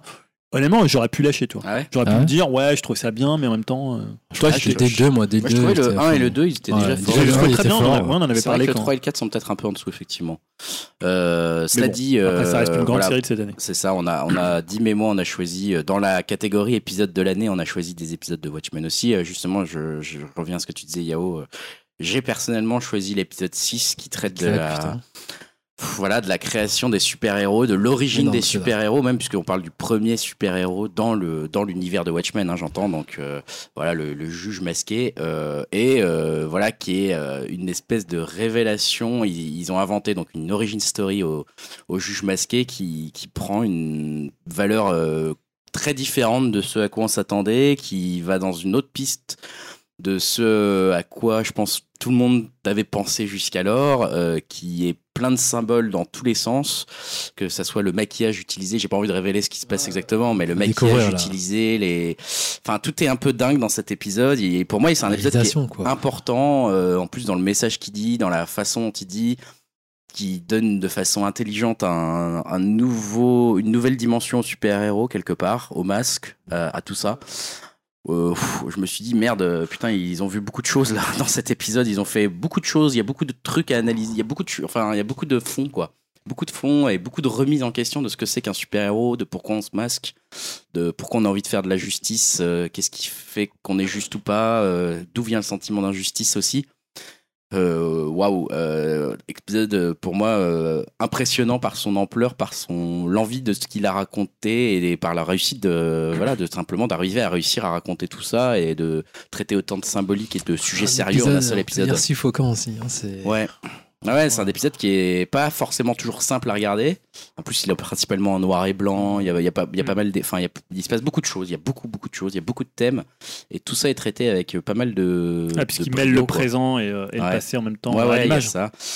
Voilà, pour moi, un très très grand épisode de série. Euh, je pense que ça va rester pour là longtemps dans ma tête comme un épisode absolument dingue. Et en plus, j'aime beaucoup quand il y a des épisodes justement où les, les- le présent, le passé Ouais. se mêlent. C'est un peu un truc euh, que j'aime bien. Il y avait déjà un peu ça dans Lost, mais bon, c'était beaucoup plus direct dans Lost, hein, puisque c'était carrément le présent Ouais. et le passé qui se mêlaient au sens strict du terme. hein, voilà. C'est vrai que l'épisode bascule de la série, c'était plutôt le 5. C'est peut- c'est sûrement le 5 l'épisode bascule, et d'ailleurs c'est celui que Dim a choisi euh, comme épisode de l'année. Peut-être si on, on laisse, si on entend Dim là-dessus. Euh, toi, t'avais choisi le 5, ouais, Dim? Ouais, donc c'est celui qui m'a le plus soufflé. Et je trouve, selon moi, qui ressemble le plus à du euh, Lindelof, où on suit euh, la vie de Wade, alias euh, Looking Glass, qui a une sacrée vie de merde et qui doit apprendre à vivre avec euh, son destin tragique. Euh, dès la scène d'ouverture avec la fête foraine euh, au New Jersey, c'était magistral. Elle est Ouais, incroyable cette entre, scène. euh, ouais, voilà, entre la musique de, de Trent Reznor et le, le poulpe géant à la fin, voilà, j'étais, j'étais déjà conquis par l'épisode. J'ai adoré ensuite le suivre dans son quotidien, où on le voit vivre avec son traumatisme et, et voir ensuite qu'il découvre que celui-ci euh, bah, était reposé, euh, euh, reposé en fait sur un mensonge et qu'au final il n'arrivait pas trop à l'accepter. C'est aussi un épisode qui fait également bien avancer l'intrigue, et notamment qui tease aussi bah, le formidable épisode 6 que tu viens de parler, Greg. Euh, et puis bon, euh, voilà, je trouve que l'acte- enfin, cet acteur, il est franchement euh, extraordinaire, hein, Tim Blake Nelson. et ça m'a surpris de le voir dans un rôle aussi dramatique, parce que je l'avais surtout vu dans des comédies où il avait un peu des, des rôles un peu de simplet à chaque fois. Et là, de le voir dans un rôle aussi sérieux, euh, ça m'a vraiment bien bluffé, quoi. Donc euh, ouais, ouais, pour moi, c'était vraiment le, le meilleur épisode de l'année, quoi. Euh, Yao, de ton côté, t'as choisi à nouveau. Ouais, toujours Shingeki no Kyojin, donc l'attaque des titans. Voilà. Euh, saison 3, un épisode 18 bah, qui suit l'épisode 17 qui était ouf en termes d'anime et dramaturgie. Là, c'est entre guillemets un épisode plus calme et plus de dialogue, qui est assez bizarre quand on parle de série d'anime. Ouais. Enfin, en premier, en premier lieu. Mais ouais, donc du coup, dans cet épisode, il y a zéro musique. Juste, c'est juste à la fin et je trouve que c'est juste un épisode de, enfin, d'acting quoi. Et en termes de doublage, enfin, les seiyuu, euh, les doubleurs en japonais, ça m'a scotché. Et quand, quand, quand on connaît le manga, c'est vraiment sublimé au niveau d'anime et, et du jeu des acteurs et l'enjeu. Et je pense que c'est un épisode que j'ai regardé le plus aussi cette année et qui m'a bouleversé. hein. Moi, je te dis, Shingeki, c'est une valeur sûre pour moi. Et ouais, ça m'a vraiment bouleversé cet épisode. C'est dingue, effectivement, dans un animé, de choisir un épisode où il n'y a pas tellement d'action, finalement, surtout dans Ouais, un animé d'action de dialogue et d'enjeu. Et euh, par rapport au- quand tu t'attaches au personnage, tu sais ce qu'il arrive, c'est voilà, c'est. J'ai envie de les voir, euh, tes. Je te les conseille vraiment, hein. Je suis pas abonné à tes trucs, là. De, de- Ah, c'est vrai qu'il y avait sur Netflix la saison 1. Voilà. euh, saison 1 sur. euh, Je te filerai mes codes. Ouais, ouais, s'il y a des codes, moi je m'attends, ça avec grand plaisir. hein, Parce que moi j'avais adoré la saison 1 en plus. Ah, j'avais franchement, adoré ça, j'avais trouvé trois, ça c'est incroyable. boule, quoi. Donc, euh, ouais, ouais, t'en dis tellement du bien que bon. Et puis Mindhunter, t'en avais, Ouais, tu non, l'avais bah, un peu annoncé. Au début, j'avais choisi euh, un épisode de- que vous avez pas, dont vous n'avez pas parlé dans Watchmen. C'est, je crois, l'épisode. Alors, je crois que c'est le 7, celui où elle rencontre euh, Dr. Manhattan. Ah, ouais, mais qui est putain, super. il est aussi. Non, mais je- excellent, j'aurais pu le c'est- choisir aussi. Et je hein. le trouve génial parce que c'est un épisode, je trouve très- presque très Tarantino. Ouais. Euh, Dans dans le dialogue, tu veux dire Ouais, dans le dialogue, il est mortel parce que excellent, quoi. le, le truc que je trouve génial, c'est cette idée du temps. Ouais. Parce que lui, il est au même, enfin, il vit les trucs au même moment et excellent euh, arriver à faire ça à l'écran et que tu comprennes, et je trouve ça hyper virtuose. Non, alors j'ai choisi Mindhunter, euh, donc c'est l'épisode pivot, euh, l'épisode 5, et euh, qui est celui avec Charles Manson. Ouais, c'est ça. Euh, alors pourquoi? C'est parce que c'est un- ce qui est intéressant, c'est que Charles Manson, on en parle dès le début de la saison, puisqu'il y a un nouveau euh, type qui vient, je crois, au FBI et qui va diriger euh, donc euh, leur, euh, leur petite unité et qui dit bah ouais, moi je vais vous avoir Charles Manson. Or, Charles Manson, ça n'a aucun intérêt pour eux parce que c'est pas un serial killer. Il a jamais tué personne euh, techniquement. Enfin, après, on pourrait en débattre. Oui. mais voilà. Et en fait, ce qui est génial dans cette, cet épisode, c'est parce que c'est en trois temps. D'abord, ils vont voir Ed Camper parce que Manson dit non. euh, quelqu'un vient les voir, il dit non, Manson, il veut pas vous rencontrer. Donc, ils vont voir Ed Camper, donc qui est le serial killer de la saison 1, euh, voilà, qui est un vrai grand serial killer, enfin grand, ça, ça Ouais. reculer, hein, mais Assez connu. assez euh, connu, euh, voilà, Qui est celui qui a effectivement euh, quelque part aidé à classifier les serial les killers. serial killers, et il est hyper important dans la saison 1 et donc là ils vont le voir en même temps en se disant bon ok on va aller le voir parce qu'on a des trucs à lui demander mais en même temps on va voir Charles Manson donc il y a une espèce de truc de déception pour lui de passer euh, derrière Charles Manson. Il leur dit ouais vous allez voir de toute façon il est petit euh, il va essayer de vous embrouiller tout ça. Donc c'est ça cette première scène et après, t'as ce truc où moi j'étais là, je me suis dit, ah, ils vont rencontrer Charles Manson, tu vois, j'étais ouf devant ma tête, et en même temps, ils arrivent à le faire d'une façon où Manson, il arrive très très loin, tu vois, t'as un plan où tu le vois, et il est effectivement minuscule, c'est le même acteur qui est dans euh, Once Upon a Time Ouais, in Hollywood, marrant, sauf que là, il le joue en prison, donc bien après, où il a sa, sa barbe, où il, a, il est complètement euh, euh, il est complètement allumé. Et la scène est dingue parce que dedans, Holden est complètement groupie de Charles Manson et Bill, lui, euh, qui vit un truc compliqué avec son enfant. euh, et t'as toute une scène où en fait euh, Manson le met presque en accusation. euh, que finalement les, ce qui s'est passé dans les meurtres de la Manson Family, c'est de la faute de la société. Mm. Euh, c'est la société qui crée ces gens qui vont tuer d'autres personnes et c'est finalement, en renvoyant ça, il renvoie ça à- au monde entier, à la société, à- aux spectateurs. Et je trouve que c'est hyper fort le dialogue et le mec et la façon dont il le joue. C'est juste dingue. Et après, il y a une autre scène qui est euh, hyper intéressante où ils vont voir euh, donc euh, Tex Watson, qui est un des mecs de la Manson Family. C'est pour ça qu'il parlait tout à l'heure du Tarantino. Et là, en fait, où donc c'est juste euh, Holden qui l'interroge. Et ce qui est super intéressant, c'est que là, dans, tu vois, ce que fait Tarantino, c'est de leur renvoyer une violence à la violence, Mm. de faire en- d'en faire des sortes de presque nazis, alors que tu sais que c'était juste des, des gars paumés, Ouais. des, des Et là, tu le vois bien. Là. Et là, tu le vois, et le mec, c'est très émouvant. il là. enlève pas la responsabilité de ce qu'il a fait, mais il dit ouais, on était manipulé par Manson, on était dans, enfin, on- et d'ailleurs c'est le mec qui dit dans, dans le film, dans le Tarantino, quand il dit ouais, je suis le diable et je viens faire l'œuvre du diable, et euh, comment Brad Pitt lui fait ouais non, t'avais un nom plus ridicule que ça, ouais ah ouais Tex. la scène est assez drôle pour le coup, Ouais. mais là tu vois que c'est un mec qui est complètement perdu, qui est euh, et je trouve la scène hyper belle et, et- et l'enchaînement avec Ed Camper Manson plus euh, c'est un peu le, le, le, le creux de cet épisode, le, enfin, le, le grand moment de cet épisode-là. Et en plus, comme c'est quelqu'un, Manson, qu'ils doivent pas rencontrer, parce qu'il n'y a aucun intérêt à le rencontrer, ça, on sent que c'est un moment où ils vont un peu dans le spectaculaire, dans l'espèce de. Ah, voilà, donc qui est, qui est un peu l'inverse de la série, qui est pas du tout une série spectaculaire dans, dans sa mise en scène. Effectivement, euh, très bon épisode. Effectivement, je crois qu'on a fait le tour des épisodes de l'année. On va aller encore un peu plus vite parce que sinon vraiment ça commence à durer. Euh, personnage de l'année, euh, Julien, je te laisse la parole. Tu l'avais, tu la gardes. Ouais, Euh, parce que pas, j'ai pas parlé d'une série qui s'appelle Euphoria, donc Ouais. j'avais parlé ici, mais je, je l'ai pas cité, qui était une de mes séries de l'année, notamment avec Zendaya. Mais dedans, il y a un personnage donc, qui s'a- qui s'appelle Jules Vox. Et je parlais tout à l'heure de la bergère en disant bah, c'est un peu l'année des femmes. Et là, ce que je trouve génial, c'est que c'est un personnage qui est transgenre. Ah oui, c'est ça. Et en fait, pendant, tu, tu sais pas présenter comme ça. Tu le sais, c'est-à-dire que tu, tu peux le deviner évidemment, mais tu, ça sera jamais euh, un enjeu euh, du récit. C'est Euh, pas sa catégorisation non. non, plus. moi, au début, jusqu'au, on va dire presque cinquième épisode, je savais pas qu'elle était transgenre. Je pensais que c'était une fille. Alors, tu voyais qu'elle était un peu, un peu masculine. Et c'est ça que je trouve génial. Moi, j'ai pas envie qu'on me dise, ouais, c'est des, tu vois, qu'il un- Mm. faut que ça soit naturel. Et l'histoire d'amour qu'elle a avec le personnage, par, avec Ru, qui est incarné par Zendaya, je trouve que c'est une des plus belles histoires d'amour de, de cette, de cette, euh, de cette année. Et ça fonctionne. Tu vois, voilà, tu t'en fous de savoir si c'est un homme, une femme, si c'est quelqu'un qui est transgenre. Et c'est un super beau personnage. Moi, tu vois, j'étais là, j'étais juste ouf de cette, euh, cette fille ou de ce, ce mec. Je sais pas si, le- comment je devrais dire. Ouais. Mais voilà, je trouve que c'était tellement beau, tellement pur euh, l'amour qu'il y avait entre elles deux.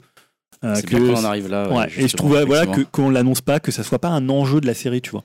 Ouais, c'est sûr. Donc c'est mon personnage de l'année parce que Très bon choix. Enfin, j'ai pas encore vu Euphoria, mais effectivement, Ouais. je pense qu'on pourra le, le recommander au passage. Stan, hein. c'est Stan qui, euh, qui en avait beaucoup parlé, euh, Euphoria ouais, et qui a beaucoup aimé aussi. Et je me suis dit, ah, tiens, faut que je regarde. Les critiques sont très très bonnes hein, Ouais, sur c'est Euphoria. très, façon, bonne C'est sur euh, quoi ça? Euh, c'est sur euh, OCS, OCS, ouais. c'est une série HBO.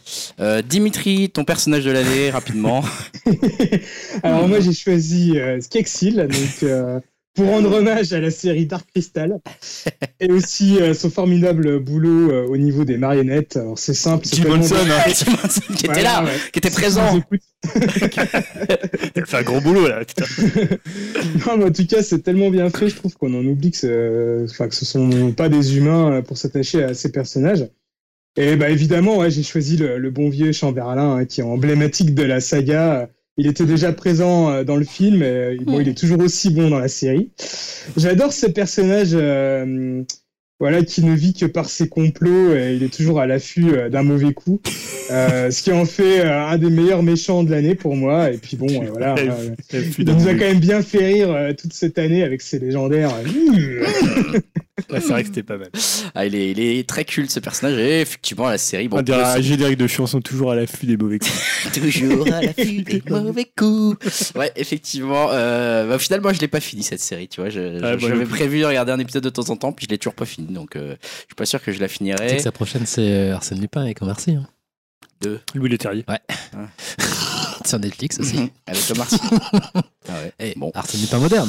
Ouais, ça va être bien. Euh, Homelander, moi j'ai choisi dans The Boys. Euh, J'ai pas envie d'en parler beaucoup plus que ça. On a parlé de The Boys pas mal. Euh, Voilà, série donc avec des super héros qui sont un peu des gens normaux, voire des Donc salauds. quoi comme, c'est quoi comme Et lui, c'est un peu le super héros de absolu, c'est. Superman quoi. C'est Ouais. vraiment c'est celui qui a, les, qui a plus de pouvoir, qui a tous les pouvoirs, qui est le plus euh, le plus badass, qui est aussi euh, aux origines les plus douteuses, euh, aux amours les plus douteuses, et à la personnalité clairement la plus sombre. euh, et euh, voilà, c'est aussi parce que l'acteur qui l'incarne, je trouve qu'il fait vraiment le taf d'un mec qui est à la fois super héros, très clean, très net, très bien rasé, très joli, et puis en même temps euh, le gars qui avec un voilà un regard glaçant te dit euh, te fait euh, dire oh là lui il a vraiment vraiment pas l'air cool. Euh, il joue très bien le salaud, il joue très bien le super héros, donc euh, voilà je, je me suis dit ce personnage est intéressant, l'acteur qui le joue euh, le fait bien. J'ai envie de le mettre en personnage de l'année. Voilà, rien de, rien de, beau- de beaucoup plus compliqué que ça. De ton, connaît, de ton côté, Moi, Yao. c'est Levi, hein, c'est pareil, il met toujours Shingeki no Ah, Kyojin. euh, ah, vu, pour moi, c'est ma série. hein, même, pour le bien coup, c'est encore plus fort vu que c'est un, c'est un doubleur, quoi. C'est un seiyuu, donc vraiment, euh, un personnage d'anime, c'est bah, soldat badass euh, qu'on peut voir dans les shonen, quoi. Euh, et voilà, il y a trop la classe, le seiyuu a trop la classe. Et voilà, pour moi, il déchire à chaque fois qu'il apparaît. Et ça, ça suffit à en faire un personnage de l'année. Bravo. Euh, on va, euh, pour conclure, j'ai envie de dire la partie série rapidement, le network de l'année, tout ça. hein, ça, ça va, je sais même pas trop quoi dire là-dessus. Finalement, j'ai vu que vous avez choisi Netflix pour Julien et Dim. Euh, ouais, c'est juste parce que je trouve qu'on a attaqué pas mal Netflix cette année. C'est surtout moi. Non, mais pas que. Je trouve que tout le monde dira ah, ils ont perdu des abonnés, maintenant c'est moins bien, on en a marre de Netflix. Or, je trouve qu'encore cette année, bah, moi je citais Mindhunter qu'ils ont produit. C'est tout Euh, nouveau pour toi, c'est pour ça. C'est pour Ouais. poster, c'est tout Ah nouveau. ouais. Non, mais je, je comprends ce que veulent dire mes gens, mais même en, sortant du domaine des séries, ils commencent à, se, à produire dans le cinéma bah, des gens importants. euh, Noah Baumbach, euh, euh, bah, quand ils avaient produit là, évidemment le Scorsese. euh, euh, et là, il y a aussi le, comment, le, le film des frères Safdie, euh, Uncut James, qui va arriver fin, de, fin du mois, là, je crois. Donc voilà, ils se positionnent aussi euh, là. Je trouve que c'est un peu facile de leur tomber dessus, alors qu'ils investissent quand même beaucoup. Et on les, on, alors on les taxe souvent parce qu'ils ont arrêté euh, The OA, voilà, quelques séries, euh, la série des sœurs Wachowski. Mais bon, après, voilà, c'est aussi un business et. Voilà, donc je trouve que ça reste quand même un des euh, plateformes, même si je trouve que c'est vrai que HBO, euh, euh, en tant que producteur, c'est c'est assez mortel ce qu'ils ont fait cette année. Quoi. Effectivement, donc c'est- c'était le choix de Yao. Ouais, hein. c'est mon choix. Bah, avec The Deuce, hein, dont j'aurais pu en parler Ouais, aussi. ouais. euh, on a parlé Watchmen. Et Ouais. Même si on Et a eu des Euphoria. réserves. euh, Euphoria aussi. Euphoria et Goat, hein, moi j'ai bien aimé. Ga- Game of Thrones aussi. On aurait pu le mettre dans la déception de l'année, celui-là. Donc voilà, non, c'est c'est- bah, euh, comme, comme euh, pour euh, avec Netflix, hein, je me suis abonné quasiment cette année, ouais. Pour, euh, ben, pour, Pour Goat, OCS. Voilà. Ouais. Pas Ouais. Donc. Ouais. Finalement, tu restes en fait. Moi, je suis Bah resté en aussi fait, sur je trouve qu'ils ont toujours des bonnes propositions HBO, donc euh, je reste. Hein. Bah, Bah, moi, Watchmen, là, ça m'a fait rester. Watchmen est fini, je me dis, ah, est-ce que je me encore des séries à voir dessus. euh, donc, Ah, je sais euh, pas, moi j'hésite à me barrer d'OCS là, j'avoue. Enfin bref, ça c'est une petite parenthèse. Euh, on va passer à la partie musique. Avant cela, euh, je, ça va être la chanson de l'année. C'est mon tour euh, de- de- d'avoir choisi. Ma chanson de l'année, c'est euh, Tyler the Creator, euh, the Creator, pardon, What's Good? Euh, voilà, en fait, euh, album que je m'attendais pas spécialement à aimer euh, parce que je suis pas un grand fan de ce genre de musique hip-hop un peu expérimentale. Ce genre de musique. Bah c'est vrai, hip-hop expérimental, enfin hip-hop et Ces déjà globalement et hip-hop un peu plus expérimental. euh, À chaque fois, je, je regarde ça d'un œil circonspect et je dois avouer qu'en fait, en général, en plus, plus j'aime plutôt bien, donc je devrais peut-être à chaque fois changer mon avis. Et je trouve que cet album, il est super et notamment donc cette chanson qui est un peu à l'image de cet album ambitieux, multi-instrumental, mul- multi-influence. euh, voilà, difficile à catégoriser. euh, c'est un morceau là. euh, où j'ai choisi What's Good. Il y en a bien sûr d'autres que j'aurais pu choisir dans cet album parce que c'est vraiment un album de. Ah, We Still Friends. Voilà, notamment qu'on avait déjà passé dans le Ouais. podcast. Euh, Ah, j'adore ce c'est un grand, c'est un grand disque. c'est et ce morceau pour moi c'est un morceau qui est très intéressant parce qu'il il mélange beaucoup de styles, il part dans beaucoup de directions en même temps, voire les uns après les autres. Ça me rappelle un peu presque les Beastie Boys parfois. Euh, voilà, il y a un côté presque morceau, un peu. punk, ouais. Il y a un morceau, c'est presque punk alors que c'est Ouais. Tyler the Creator. Euh, non, mais voilà, il y a à la fois du hip-hop, il y a à la fois des passages calmes, il y a à la fois des passages où ça, ça, ça va s'énerver un petit peu plus. Euh, très étonnant, je pense que même en une minute, euh, qui est la durée Ouais. qu'on s'était dit, euh, je pense même pas qu'on va comprendre Ouais. le, Bon, faut le- la après, complexité hein, de, de ce morceau. Mais ouais, voilà, je vous conseille d'écouter Tyler the Creator What's Good. On va écouter un extrait tout de suite et on passe à la musique.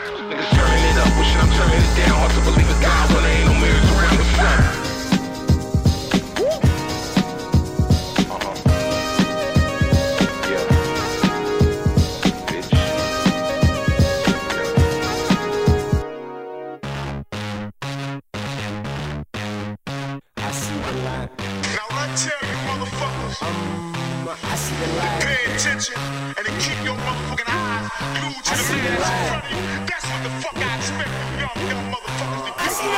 Dracula, Dracula, Dracula. Suck me first, I might get back at ya. Is that shit clear? The aperture. Ha ha ha ha ha ha ha. I can't laugh at ya. It's the shit that make you nervous. About to go buck wild, niggas Steve Irwin. Sick of that clearing talk, I'm on my third one. Niggas talking reckless, I never heard. See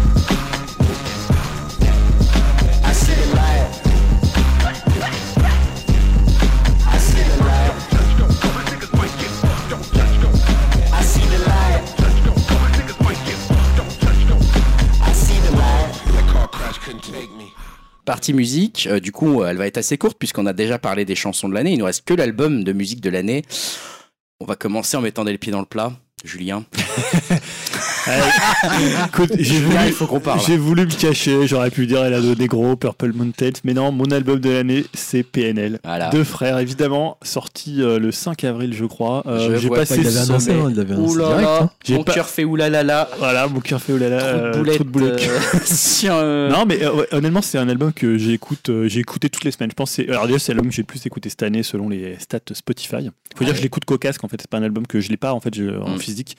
Donc je l'écoute. je trouve que c'est un album de casque en fait. C'est un album pour marcher dans la rue en fait. Et je trouve que tout est exceptionnel. C'est pour ça que j'ai pas forcément dans ma chanson de l'année. Je trouve que tout est génial, sauf peut-être à l'ammoniaque qui est un peu la chanson qui me, qui me distingue. Je la trouve pas exceptionnelle.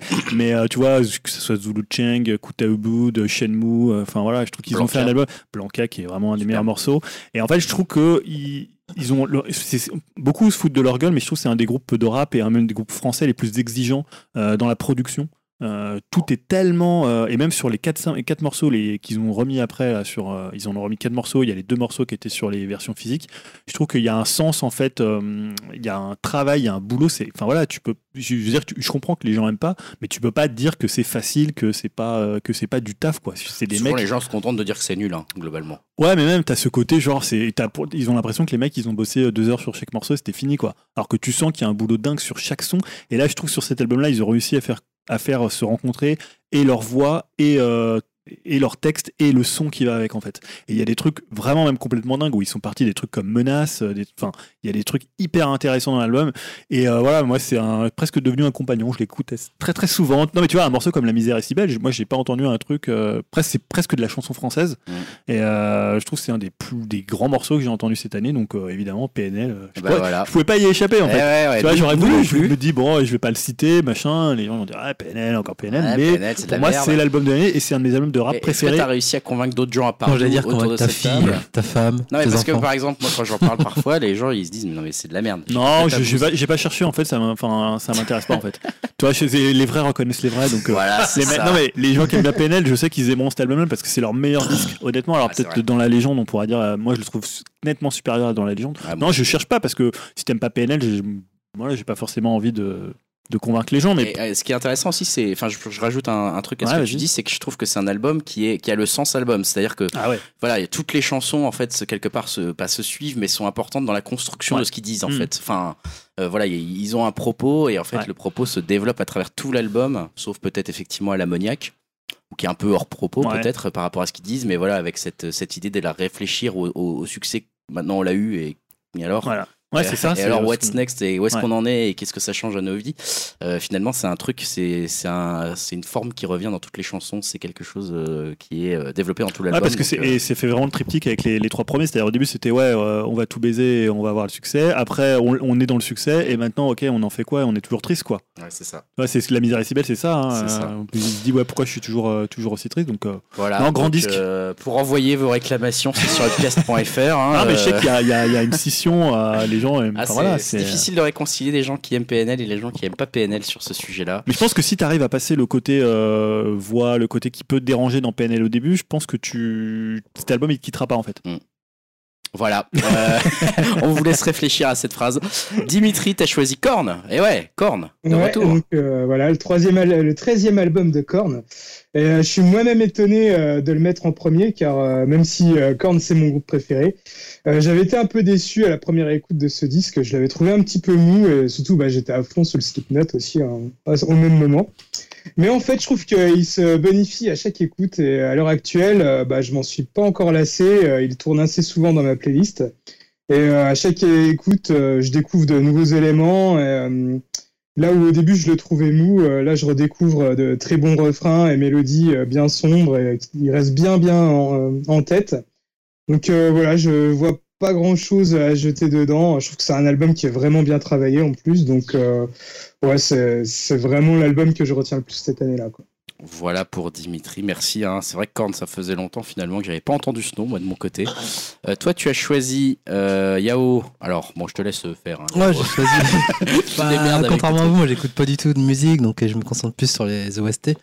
Donc cette année, euh, plus par défaut, j'ai choisi, j'ai choisi euh, l'OST de Promare. euh, donc euh, le compositeur, c'est Hiroyuki euh, Sawano, et ça fait écho avec euh, Shingeki no Kyojin, vu que c'est le même euh, compositeur, donc change pas trop de maison, on va dire. Et en fait, Première, c'est un film d'anime qui est sorti cet été, et réalisé par aussi Hiroyuki Imaishi, le réalisateur de Kill la Kill, et un ancien de Gainax, donc ça parlera à ceux qui connaissent. Et donc, autant le film, j'étais un peu déçu, autant la BO, ça m'a. hum, Bah, j'ai accroché, quoi. C'est dans son style à lui, avec des percussions, euh, style épique, avec un peu de piano aussi. Et... Donc, j'ai bien aimé la proposition pour, pour cet album, et, et donc voilà. Verra que dire de plus que moi je suis, suis pas trop enfin je suis pas je suis plus du tout du tout la musique en- ce que je veux c'est plus des musiques d'ambiance et vraiment me mettre quand je dessine ou quand je fais des trucs c'est je vais pas me prendre la tête sur la musique c'est vraiment un truc que je cherche plus de, de l'épique ou voilà c'est peut-être des gros violons pour certains mais moi j'aime bien ce genre de genre de musique en fait. Donc voilà Et voilà, donc ça c'était le choix d'Yao, je le répéterai pas parce que je n'y arriverai pas. ah c'est trop merde ouais c'était simplement Oui, mais il, Il est dispo sur Spotify. Mais essaye le Tyler the Creator, hein, je pense que ça Ouais. pourrait te Ouais, plaire. Ouais. mais justement je bon suis trop paumé en termes de là je suis trop largué en termes de musique Je euh, pense que c'est un album qui pourrait c'est hein. surprenant, hein, c'est, c'est- ça peut être déstabilisant même tellement c'est surprenant quand même. Parce que euh, je- euh, comme t'aimes bien Outcast, il y a moi je ah qu'il y oui, a c'est vrai qu'il y, a un- gros. euh, Après, je suis pas de plus grand fan d'Outcast, mais tu vois, mais je suis tellement impressionné par vos goûts. Vous trouvez des artistes que. Enfin, pour moi qui sont même pas mainstream, tu vois, c'est. Tyler, c'est Bah, pour vous, ouais. Non, mais pour coup, dire, ouais. hormis Tyler, tous les. Ouais, Tyler, c'est Quand vous le citez coup, tous tous les autres artistes, c'est des ah, trucs. surtout euh, euh, Julien avec ces trucs là. Tu vois Oh là là. Toi, tu vas nous parler de qui là Ouais, Nouvelle-Zélandais elle est connue, euh, Aldous Harding. non, elle est pas connue Non, ah, si. Euh, Aldous Harding, c'est son troisième album que j'ai choisi moi dans l'album de l'année. Euh, choix, euh, en fait, finalement, euh, je, je sais pas comment qualifier ce choix. Euh, donc l'album s'appelle Designer, Aldous Harding. J'aurais avoir plein d'autres albums de l'année, mais au final, euh, je crois que c'est tout simplement un c'est un album simple.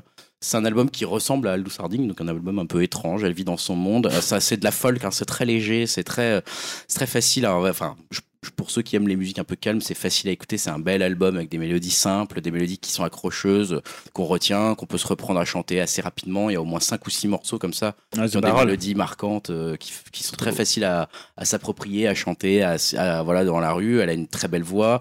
Il y a, en plus, c'est des morceaux qui sont jamais non plus si simples, c'est-à-dire qu'il y a toujours un aspect derrière musical intéressant, euh, avec des doubles voix, des clarinettes, des machins. Enfin, elle- elle- il y a beaucoup de composition derrière quand même, beaucoup de travail.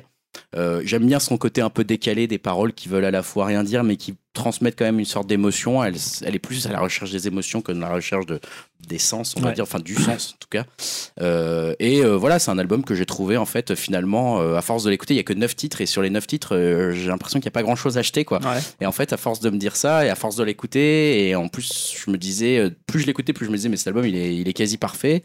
Et, et je me suis dit, tiens, c'est une bonne occasion de parler de Aldous Harding. Album qui a été assez oublié par les tops quand même. Ouais, ouais, je l'ai vu quand, quand même ressortir Ouais. quelques tops. Jamais effectivement en top 1, etc. Bon, après, voilà, les, les top 1 qu'on a vu partout. J'avais pas surtout envie de- euh, Wave Blood. Ouais, c'est ça. J'avais pas envie de, forcément de remettre Waste Beau Blood disque en... aussi, mais- ouais. Ah non, mais qui est un disque. J'ai longtemps hésité à mettre Waste Blood Ah ouais euh, en Moi, album je l'ai mis un peu bas dans mon top, je regrette un peu. Mais bon. Je pense que j'ai pas mis Waste Blood en album musique de l'année parce que je l'avais vu dans trop d'autres Ouais, à côté. c'est vrai qu'il est très. je l'ai vu partout cité, en fait et c'est vrai que c'est un album merveilleux et j'adore Waste Blood euh, et en, en live et tout. Enfin, c'était voilà et top. Mais euh, mais justement, je me suis dit que c'était plutôt l'occasion de donner un petit coup de bon, bon bonjour, un petit coup de phare hein, avec tous nos auditeurs. Elle va devoir maintenant gérer le succès qu'on lui envoie. euh, Aldous Harding, euh, voilà cette néo-zélandaise avec son troisième album. euh, En plus, il y a un- elle, avait, elle a largué un mec qui s'appelle Marlon Williams, dont j'ai déjà parlé ici, ah ouais. et qui a fait un album sur ça, et qui a un super disque, Ah bah euh, voilà. Make a Way to Love. Donc ça ça ça si vous avez l'occasion, Marlon Williams aussi. Et elle chante dessus d'ailleurs, il y a un duo avec lui. Ah, bah, C'est le frère de Damon.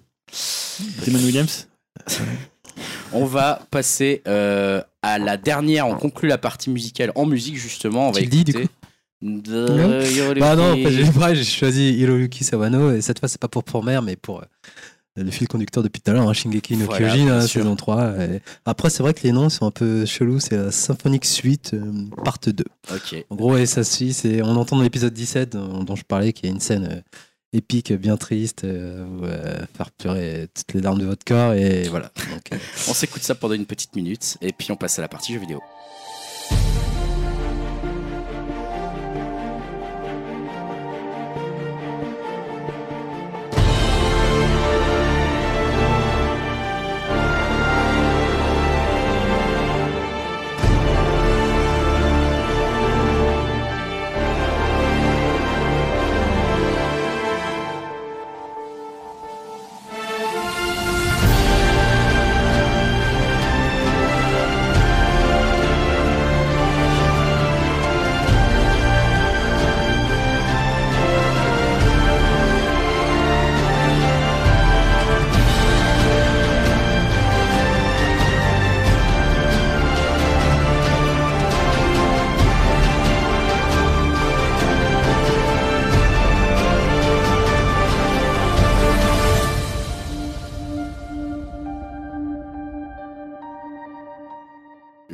Vidéo, ça sera peut-être une partie un peu plus courte, hein, puisqu'il y a que deux vrais grands joueurs, on va dire, autour de la table.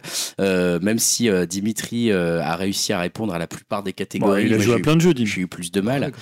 Euh, le, euh, on va commencer bien sûr par la, la vraie catégorie, euh, la, la plus, la plus, la plus, celle que tout le monde attend. J'ai envie de dire, le jeu vidéo de l'année. Le Gotti, votre jeu vidéo de l'année. Euh, alors, est-ce qu'on commence par euh, celui qui est apparu deux fois, qui serait donc Bah, euh, allez, vas-y, vas-y. dans les moyennes, oui. euh, voilà, ça serait donc Luigi Mansion 3 que Dimitri et moi-même avons euh, choisi. Ah, Dimitri, euh, tu veux en parler un petit peu? Ouais, bah donc euh, j'ai choisi ce jeu-là. hein. Bon, cette année, j'ai- en plus, j'ai pas fait 15 000 jeux euh, de l'année 2019. Et, euh, vu que je suis un gros fan de la série euh, des Luigi's Mansion, bah voilà, c'est- je l'ai choisi en GOTY. Euh, pour moi, c'est un peu la consécration de la saga où ils ont tout euh, gardé tout ce qui marchait. eux aussi, ils ont ajouté euh, de très bonnes idées comme, bah, par exemple, le compagnon de Luigi, Luigi, ce qui apporte de très bonnes scènes et énigmes avec les deux persos. Même si c'est souvent pensé pour jouer en, coopération multi, on arrive quand même à s'en sortir aussi en solo, hein, malgré quand même deux boss assez durs, faut bien l'admettre.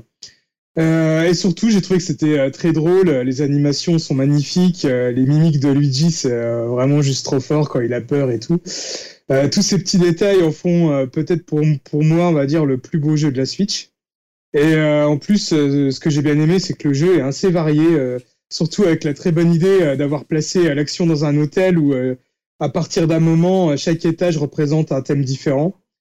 Et euh, on va dire que j'ai mis euh, environ une vingtaine d'heures pour le finir et euh, j'ai pas vu le temps passer dessus. Enfin, j'ai vraiment, j'ai passé un super bon moment, quoi. Effectivement, je n'ai pas grand chose à ajouter, si ce n'est que bah, j'ai la chance personnellement de pouvoir jouer justement avec ma fille, Ouais, donc, c'est euh, bien, qui incarne. euh, Tu as fini, non Oh non, je l'ai pas fini. Qui incarne Luigi, justement, et moi je joue Luigi. Ah et ouais, ouais, ouais, ouais, elle préfère parce qu'elle peut aller partout. Moi qui pensais qu'un Gotti, fallait l'avoir terminé. Je dis ça, je dis rien. Ouais, ouais, bon, tu Non, sais, alors, non. si on s'arrête au jeu que j'ai terminé, il y en aura jamais. Donc comme ça, ça va vite.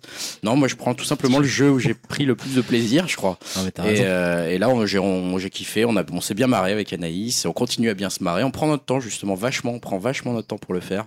Ah, il est cool à deux en coop. Ouais, ouais, il est vraiment cool, ça passe bien. euh, on s'engueule un petit peu de temps en temps. On se dit, bah, le fantôme, tu l'attrapes ou quoi? Enfin voilà, ce genre de truc classique quoi. Ferme ta gueule. c'est un peu ça. Donc, euh, donc voilà pour le jeu, le jeu de l'année. Euh, je vous laisse. Bah, je sais la pas, parole, il va Yao. parler pendant moins une heure sur Non, le jeu. non, Alors Julien, vas-y, donc, Yao. euh, Non, bon, Yao commence alors dans ce cas. Ah non, moi j'ai pris. euh, J'aurais pu choisir aussi Luigi ou, euh, ou Astral Chain par exemple. Ouais, ouais, t'as choisi Ah, ça, c'est un choix étonnant. non, en fait, c'est juste cette année, euh, j'ai pas eu de claque en fait. Ouais, j'ai joué, mais cœur. surtout que j'ai joué que sur la Switch cette année. Après, on- je dirais pourquoi, mais donc moi j'ai choisi un tout petit jeu en deux. Euh, Blazing Chrome, donc un run and gun, euh, sauce Un Contra, contre-like, ouais, ouais. c'est contre-like. Contra, quoi. ultra plaisant à jouer, quoi, qui m'a duré genre 3-4 heures à tout péter, tu vois, sur l'année. Ah ouais. C'est vraiment rien, mais c'est juste euh, quand j'ai refait le bilan des jeux, c'est vraiment le jeu auquel j'ai pris le plus de plaisir à jouer. Vu que j'adore les jeux à pattern, les jeux à l'ancienne, euh, où tu crèves beaucoup, mais une fois que tu, tu, tu sais quoi faire, tu, prends du plaisir à, entre guillemets, speedrunner. Et ouais, donc j'ai pris vraiment du plaisir à faire ce jeu. Après, euh, c'est vraiment un jeu un peu par dépit, vu que je te dis, genre parler d'Astral, mais même si j'ai passé euh, quasi 60 heures dessus, j'ai.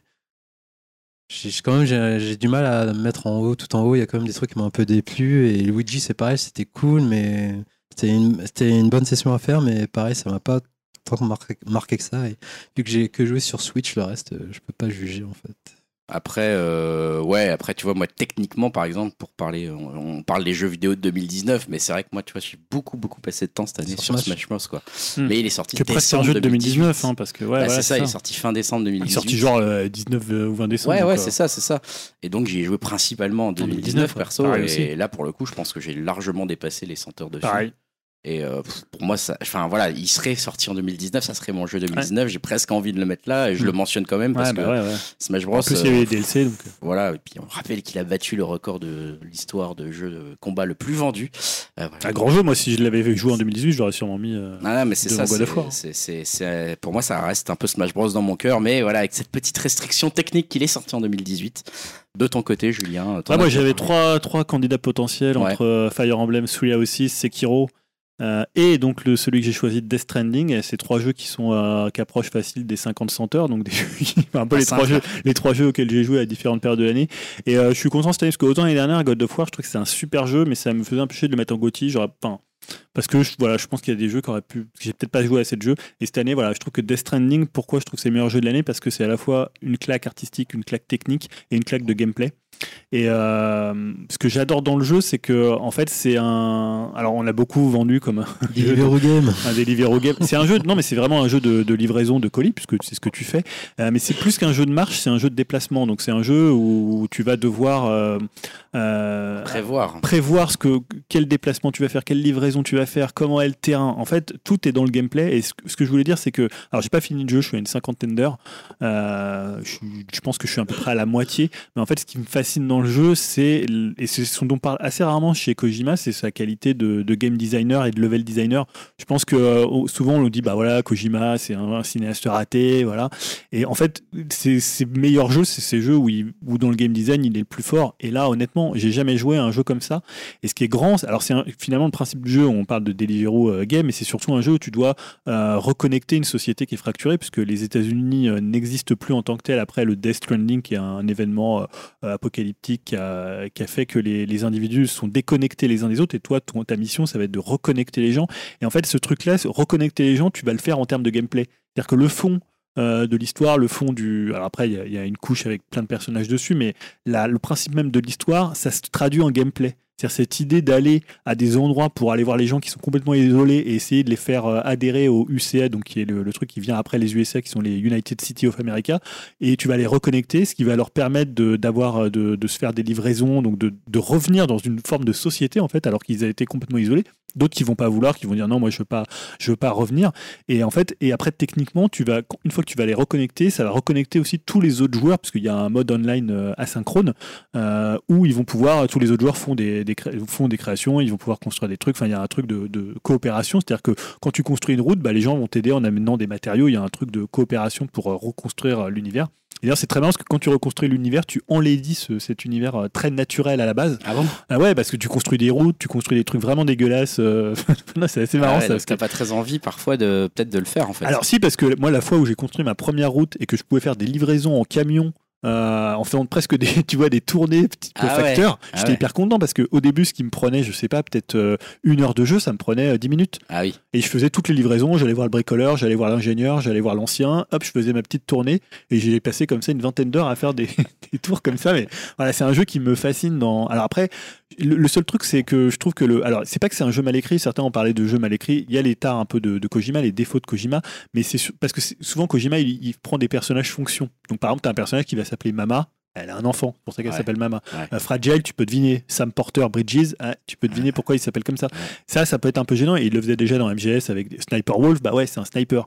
Euh, ça, ça peut être gênant. Mais en fait, le jeu, il est beaucoup plus intéressant parce que c'est un jeu qui, est- qui est, qui est solitaire. En fait, tu croises tellement peu de monde dedans que finalement, tous les personnages qui sont autour, moi, je m'y attache encore assez peu parce que pour moi, c'est un jeu de la solitude.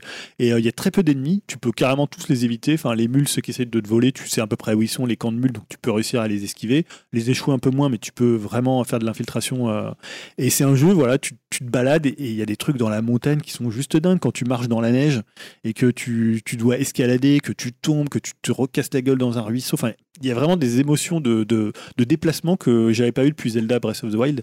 Et Breath of the Wild allait moins loin que ça parce que euh, finalement, tu avais que la jauge d'énergie qui t'empêchait d'escalader après. Et là, franchement, quand tu as un terrain hyper accidenté, que ton personnage est, est super crevé, que tu peux pas te reposer à part t'allonger par terre, euh, voilà, c'est un truc que tu vis dans aucun autre jeu. C'est pour ça que je trouve que c'est un des jeux les plus originaux de ces dernières Ouais, années. C'est vrai que. Et qu'on n'a jamais vu ça, on verra peut-être jamais ça en Et fait. Est-ce que tu peux taper à discuter avec ton client quand tu délivres ton colis Tu Oui, en fait, dire, quand tu y vas, tu discutes avec ton client. Des fois, il t'envoie des mails. En fait, tu discutes Oh là avec là, lui. il a il poussé te- le truc. Non, mais ce parce que oui, tu as des clients, tu vois, t'as des trucs à la con, ils vont te demander de leur livrer une pizza. euh, t'as des... Non, mais tu vois, et, il va te dire, et des gens vont dire, bah moi. Et en plus, c'est aussi un jeu qui vise un peu la politique, qui parle même de l'Amérique de Trump. Euh, Il disait, Mhm. oui, avant le Death Stranding, on avait un président qui avait essayé de créer un mur entre les, les États-Unis et le Mexique. Là, il y a, il y a Ah des ouais. trucs comme ça. euh, euh, et ouais, non, non, les, les clients sont, sont très présents et tu, tu commences à les connaître après. Et ils te filent toujours des récompenses à chaque fois que tu leur amènes des trucs. Et tu te dis, ah, tu- et, et tu vois, il y a des fois des, des trucs où je retourne pas parce que c'est tellement loin. Ouais. Tu sais, dans le jeu, et, je me dis, bah, ok, je pourrais prendre un camion, mais les, cam- les véhicules sont pas très efficaces dans les, euh, quand t'as quand t'as pas construit de route. Donc, des fois, il y a des trucs, j'ai toujours des livraisons à faire qui sont tellement loin que j'ai pas envie d'y retourner, en fait, Ouais. parce que c'est, euh, t'as quand même un- une avancée de l'est à Il l'ouest. faudrait que quelqu'un te construise une route là quoi. Ouais, ou quelqu'un, où tu peux donner les, tu peux donner ces trucs à livrer à d'autres euh, porteurs, à des joueurs, en fait. Mais Ah. du coup, je te disais, en, Ou à des bots. en rigolant à Greg, faut pas terminer un jeu, est-ce que ton avis il changera par exemple, quand tu auras terminé le jeu? Est-ce que tu te, tu te diras Peut-être- peut-être qu'il y a des trucs- en- Non, parce que ce qui reste du gameplay, euh, je, je sais ce qu'elle. Enfin, c'est vraiment pour le de la gameplay. pour- conclusion en fait. Ouais, après, euh, c'est comme tous les jeux de Kojima. Après, Ouais. il va un peu loin. En fait, comme c'est c'est vraiment un truc de SF, un truc de post-apocalyptique, et qui, même un peu de métaphysique, comme il a toujours fait, il est obligé de, de faire des surcouches de, d'explications, de, tu vois, les Near-Death Experience. La greffe, c'est une espèce de, de truc entre le monde des morts et le monde des vivants. Les bébés qui permettent de voir les, les, les- les- comment les échouer. Enfin, c'est vrai qu'il y a des concepts qui paraissent un peu euh, grandiloquents et un peu ridicules, mais dans le jeu, ça se. Et l'acteur qui jouait Hannibal, là, en fait, là, que je sais plus comment il s'appelle, là, d'un coup, j'ai perdu son nom, mais il, on le voit, il a un rôle, tu le Tu parles d'accord qui joue à Tu sais, qui jouait dans la série Hannibal. Matt Mikkelsen. euh, Matt Ah oui, oui, non, il a un rôle hyper important. Ouais, euh, tu ouais. le vois souvent, enfin. Tu le vois, ouais, tu J'avais vois. l'impression qu'on le voyait jamais, que c'était plus un truc de la bande-annonce. euh, Non, non, genre, tu le euh, vois, tu vois très souvent. Tu as des scènes, euh, pas les plus réussies d'ailleurs, euh, qu'ils mettent en scène, notamment dans des, une, une scène un peu style Première Guerre mondiale, euh, un peu Nolan, et tu le vois très très souvent. Euh, non, non, tout les- le casting est, est très très bon et tu vois tous les personnages. Mais comme je te dis souvent, ça, moi j'aime bien ce côté où tu es tout seul dans la nature. Mm, mm. Et euh, ça marche très bien parce que tu peux le faire comme ça. Et après, il y a quand même un- une histoire qui est, qui est racontée, qui est, qui est plutôt réussie. Mais euh, je comprends les gens qui ont des réserves sur l'histoire et sur les personnages parce que parfois il y a un peu des personnages caricaturaux. Mais quand t'as. Enfin, tu vois, c'est comme dans MGS quoi. Enfin, après, si, Oui. si t'aimes pas ou. Enfin, c'est Kojima. Mais rien que pour le trip, tu vois, si t'as aimé Breath of the Wild, c'est un jeu qui peut te ouais, passionner. c'est c'est original en plus comme partie pris, je trouve, de, de faire un jeu. Bah, comme ça, tu- quoi. Je pense qu'on rejouera à rien, à moins qu'il y ait un moment des Death Stranding-like qui, qui, qui paraissent, mais je pense pas que. Parce que est-ce que les, les- tous les jeux en monde ouvert ils pousseront ce côté où le terrain est tellement accidenté, tellement. faut toujours que tu regardes Je sais pas s'ils le feront, mais moi Ouais. c'est un jeu qui m'obsède, j'ai toujours envie d'y revenir, j'arrive à rien à jouer depuis euh, Ah ouais. que j'y joue. Donc pour toi, Kojima a validé finalement le, le, le fait qu'il n'était pas que euh, dans son association entre guillemets avec euh, avec l'éditeur. Ouais, avec. Konami. Et justement, des gens disaient, ouais, il a, il- c'est un peu de sa faute s'ils ont pas, s'il a pas réussi à finir MGS5. Là, c'est un jeu qui est fait en un peu plus de 3 ans. Ouais, c'est ça. Il a été assez rapide. Bah ouais, et le jeu, il est- il y a aucun bug. Techniquement, ça tourne euh, le décima. Bah, il, est, beau, en il plus. est super beau. Et en même temps, encore une fois, il utilise la technique, le photoréalisme. Pour, c'est l'intérêt du jeu, c'est-à-dire de voir euh, hyper loin, ça te dit, ça permet de créer ton parcours parce Mm. qu'il y a des zones qui sont plus difficiles à prendre. Et la musique est très bien aussi. Je suis pas un fan, de, un très grand fan de l'Aurore, euh, le, le groupe qu'il a, qu'il a choisi, mais en jeu, ça marche super bien. Ce sentiment de solitude, ce côté très, un peu, tu sais, un peu post Radiohead. C'est un peu un Mm. groupe euh, comme ça, un peu comme Cigarette After Sex aussi, qui est Mm. un peu dans cette euh, mouvance-là. Mais dans le jeu, ça marche super bien et il le place toujours, euh, toujours à bon escient. Et non, c'est un jeu qui est vraiment génial et euh, Voilà. Jeu de l'année. Jeu de l'année, moi, sans. Alors, moi, j'adore. Sekiro aussi, mais. Voilà, bah justement Sekiro, euh, on va en parler euh, très rapidement, très très très rapidement. Jeu à côté duquel vous êtes passé, il y a que toi de toute façon, euh, Yao et Julien, vous Julien et toi, et toi Yao qui ont qui ont mis des trucs. Toi t'as justement mis Sekiro, Yao. Ouais, ouais, T'es passé parce que t'as pas- t'as pas aimé Il avait ou- tout pour me plaire ce jeu Ouais. avec le Japon, le côté euh, C'est vrai. direct de l'action, un peu dur aussi. Mais c'est juste, euh, euh, comment dire, euh, niveau logistique, j'arrive plus à me poser devant un écran. en fait. C'est aussi con que ça. bah, vous savez, hein, avec Ah les bah gamins, tout ça, le boulot, Ouais. j'arrive plus à me poser. Ah, c'est un jeu, faut pas lâcher. en Surtout, c'est un jeu qu'il faut pas lâcher, c'est un jeu exigeant, donc ça veut dire que tu vas beaucoup crever, donc tu vas beaucoup passer de temps Ah, puis dessus. tu perds tes réflexes quand tu le lâches. Et donc voilà, donc là j'ai envie de m'y remettre, mais je me dis ça fait trop Ouais, longtemps, je c'est vais dur. me Je mettre au comprends, moins deux heures. En plus, je suis arrivé à un boss, donc il faut que je, re- je, rep- enfin, je repense les patterns, les coups, tout ça. Et c'est pour ça que je disais que j'ai joué qu'à la Switch. En, en termes de nomade, c'est cool, et en termes de jeu, tu, Mm. Voilà, tu fractionnes ton jeu comme tu veux. Donc là, euh, je suis passé à côté de ça en termes à, à cause Mm. de la, logis- la logistique en fait. Et je me dis peut-être que cette année, je vais essayer de m'y remettre, mais Ouais, euh, sans trop y croire. voilà, je crois pas trop. Je me dis, je vais passer du temps devant, me remettre dans le jeu, ça me prend au moins une Mais heure ou deux. Pourquoi t'achètes pas la Switch euh, 2 là, enfin la Switch Lite là? Parce qu'elle a plus de batterie. euh, tu- Oui, tu mais de temps en temps, j'arrive quand même à switcher sur Ah, mon écran. Pour... Je, Ah ouais. je dock quand même un peu, mais notamment pour jouer avec les enfants. Mais un Sekiro sur Switch, j'adorais, tu vois. Ouais. Un truc tout con, c'est Ouais. comme les Yakuza, je pourrais pas les faire, c'est trop long, ce genre de jeu. Nier, j'aimerais bien le faire, mais il faut que je me remette Ah bah, dedans. ça, moi c'est- fini là. Et si la PS4, je crois que j'ai- dû allumer euh, quoi, 2-3 mois dans l'année, tu vois. Donc c'est voilà. Ouais, mais je comprends ça aussi. Ouais, c'est dur, hein, l'organisation, c'est difficile. On en a déjà parlé plusieurs fois dans les débats jeux vidéo. Toi, t'es passé à côté de Outer Wilds. Ouais, qui est un des jeux les plus cités, je pense, dans les, les jeux de l'année, qui était un jeu que moi j'avais pas du tout vu venir. hein. Alors Ouais. c'est un jeu de d'exploration spatiale Ouais. euh, en vue à la première personne, où en fait toutes les, alors je sais plus, c'est 22 ou 24 minutes, euh, il y a le, le monde explose en fait. Il y a une, je crois que c'est plus c'est le soleil ou une planète qui explose, et donc tu recommences. Hmm. Et en fait, donc, euh, bah, je tout le monde en parlait, ils disaient, ah, c'est le jeu de l'année, machin. Donc, normalement, t'as un peu, tu t'as ce côté où t'as envie de savoir ce que c'est. Euh, donc, j'ai, le Game Pass, il était dans le Game Pass. C'est un peu l'erreur du Game Pass, c'est-à-dire si t'accroches pas tout de suite à un jeu, bah, tu vas vite le lâcher. Donc là, j'ai fait l'introduction, tu vois, alors tu es dans un espèce de petit village, et puis tu dois euh, préparer des trucs pour décoller et aller explorer ta première planète. Et alors, je sais pas, j'ai trouvé ça, ça m'est complètement tombé des mains. Donc, euh, je sais qu'il y a Pikachu euh, Bezalèche qui est aussi dans, dans ce cas-là, qui l'a lancé, qui a essayé de le relancer aussi et qui arrive toujours pas à accrocher. Mais tu vois, c'est c'est le truc où quand t'entends des gens en parler, ils t'en- parlent tellement avec euh, passion Mm. et de te dire, ouais, c'était vraiment leur expérience de l'année que tu sais, t'as envie de revivre ce même Ah truc. bah, c'est C'est clair. pareil Euh, avec Sekiro, hein, tous les gens ouais, qui disent ça, je me dis merde, j'ai trop envie et j'y arrive pas. Mais Sekiro, t'as as avancé quand même, t'es allé Oui, quand j'ai même avancé, assez loin. mais. vois, là, moi, pas- je suis resté comme vraiment à Zelda, la en fait. porte, quoi. C'est un moment Zelda, par exemple, où c'était il y a deux ans, ou ouais, deux, deux ans ou trois ans. C'était le go titre pour tout le monde et j'aurais bien voulu l'aimer. Pareil, ça m'est tombé des mains, j'ai pas réussi à me focaliser. Surtout que je l'avais acheté sur Wii U à la base. Ouais. Donc, me rester, de rester devant l'écran, là, c'est pour ça que je me tête à le reprendre sur. euh, de faire Sur Switch. vraiment en nomade sur Switch. quoi. Mais ouais, et c'est ça. Et le problème du Game Pass, c'est quand t'as pas forcément euh, choisi un jeu, t'es peut-être moins, euh, tu sais, tu Bah, vas moins donner de toi-même ouais, et t'es ça, moins, euh, tu vas moins essayer de passer de la première barrière. C'est clair. Tu vois, moi, il y a des jeux, par exemple, Doom, j'ai le Doom, là, le Doom de 2016, je l'ai commencé. Je dis, ah, c'est super cool, mais finalement, voilà, comme c'est, Comme je c'est gratos. je l'ai arrêté. Ah ouais, c'est gratos, donc tu fais pas gaffe quoi. Tu vois, là, je me dis, j'ai envie de faire Tomb Raider, il y a des jeux que j'ai envie de faire. Là, j'ai envie de faire euh, Life is Strange 2. Ouais, euh, C'est pareil quand tu craquais ta console et que tu te retrouvais tout d'un coup avec Voilà. 200 jeux d'un coup. T'en avais des jeux super dans le tas, mais tu faisais 4 minutes dessus quoi. c'est un peu le risque du Game Pass. C'est pour ça que je le prendrai pas une fois que mon mois va être, enfin, en mars. Là, Là, je pense que c'est c'est un truc qui est très bien quand effectivement t'as beaucoup de temps, t'es étudiant, t'as pas d'enfant, voilà. Enfin, ou, ou- alors bonne époque. non, ou- Non. ou que t'as que cette console là aussi, ça peut être. euh, si t'as qu'une Xbox par exemple. Enfin, une Ouais, Xbox ouais, et encore, il faut avoir le temps d'y jouer beaucoup quoi. Ouais, mais bon, là, ça, c'est quand même valable. Mais voilà, donc c'était à Outer Wilds. hein. Peut-être que des gens y jouaient, en... peut-être ça- parce que ça apparaît dans tellement de classements de jeux de l'année que. Ouais, j'ai l'impression qu'effectivement il a été beaucoup aimé. Euh, on va passer à la catégorie cette fois Yao. Je vois pas de réponse de ta part. Petit plaisir coupable de l'année. Yao, il joue que en hardcore gaming. Non, mais c'est pas ça, c'est juste que vu que je sais ce que je prends, pour moi, c'est pas. Pour Eh moi, oui, c'est pas ma des petits définition du plaisirs. petit plaisir coupable, c'est genre euh, une sorte de jeu de merde, entre guillemets. et Ouais, ouais, ouais. c'est ouais, comme ouais. ça que je vois. Non, donc, pas Ah, forcément. ça peut être de petits bons jeux. Bah, D'ailleurs, toi, t'as joué- t'as pris un jeu de référence plutôt, euh, Julien. À Tetris 99, parce Ouais. que- coupable bah, parce que en fait, c'est tellement Tetris. Tu vois, est-ce que tu as encore en- besoin de jouer à Tetris en 2019 Ouais, c'est ça. Ah, si la proposition et, le truc, c'est que finalement, j'y ai passé plus de 50 heures. Oh la vache. Ah et, ouais. euh, et en- alors là, le principe, c'est quoi? C'est un battle royale avec Tetris. Donc, t'es contre 98 autres personnes.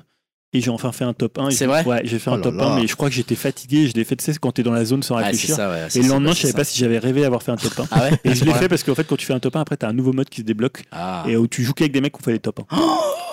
Et là, ça va plus vite et tout, et c'est voilà, c'est lent. Et voilà, j'adore Tetris 99. Je trouve que c'est un des. Ah, moi, j'adore Tetris parce que ce que je veux, EA, ils avaient fait un Tetris, mais ils avaient essayé de changer Tetris. tu vois. Ouais, c'est un ouais, peu ouais. comme dans les Indestructibles 2, les maths. Ouais, c'est- pourquoi ils ont changé les Ouais, maths? c'est ça. ah, tu changes pas Tetris, tu touches pas à Tetris. Et euh, c'est- là, ils ont gardé vraiment le gameplay de Tetris classique. Et en plus, ils ont mis des petits. Des fois, tu as des petits concours où tu peux gagner des petits fonds d'écran euh, de Luigi Motion 3, de Fire Emblem. Tu vois, ils ont suivi un peu l'actualité. Euh, et bah ouais, moi, j'y joue tout le temps. Et c'est vraiment le. Ah ouais. J'ai dit plaisir coupable parce que c'est le jeu où, quand je sais pas à quoi jouer et j'ai pas beaucoup de temps, je prends la Switch en nomade, je lance Tetris.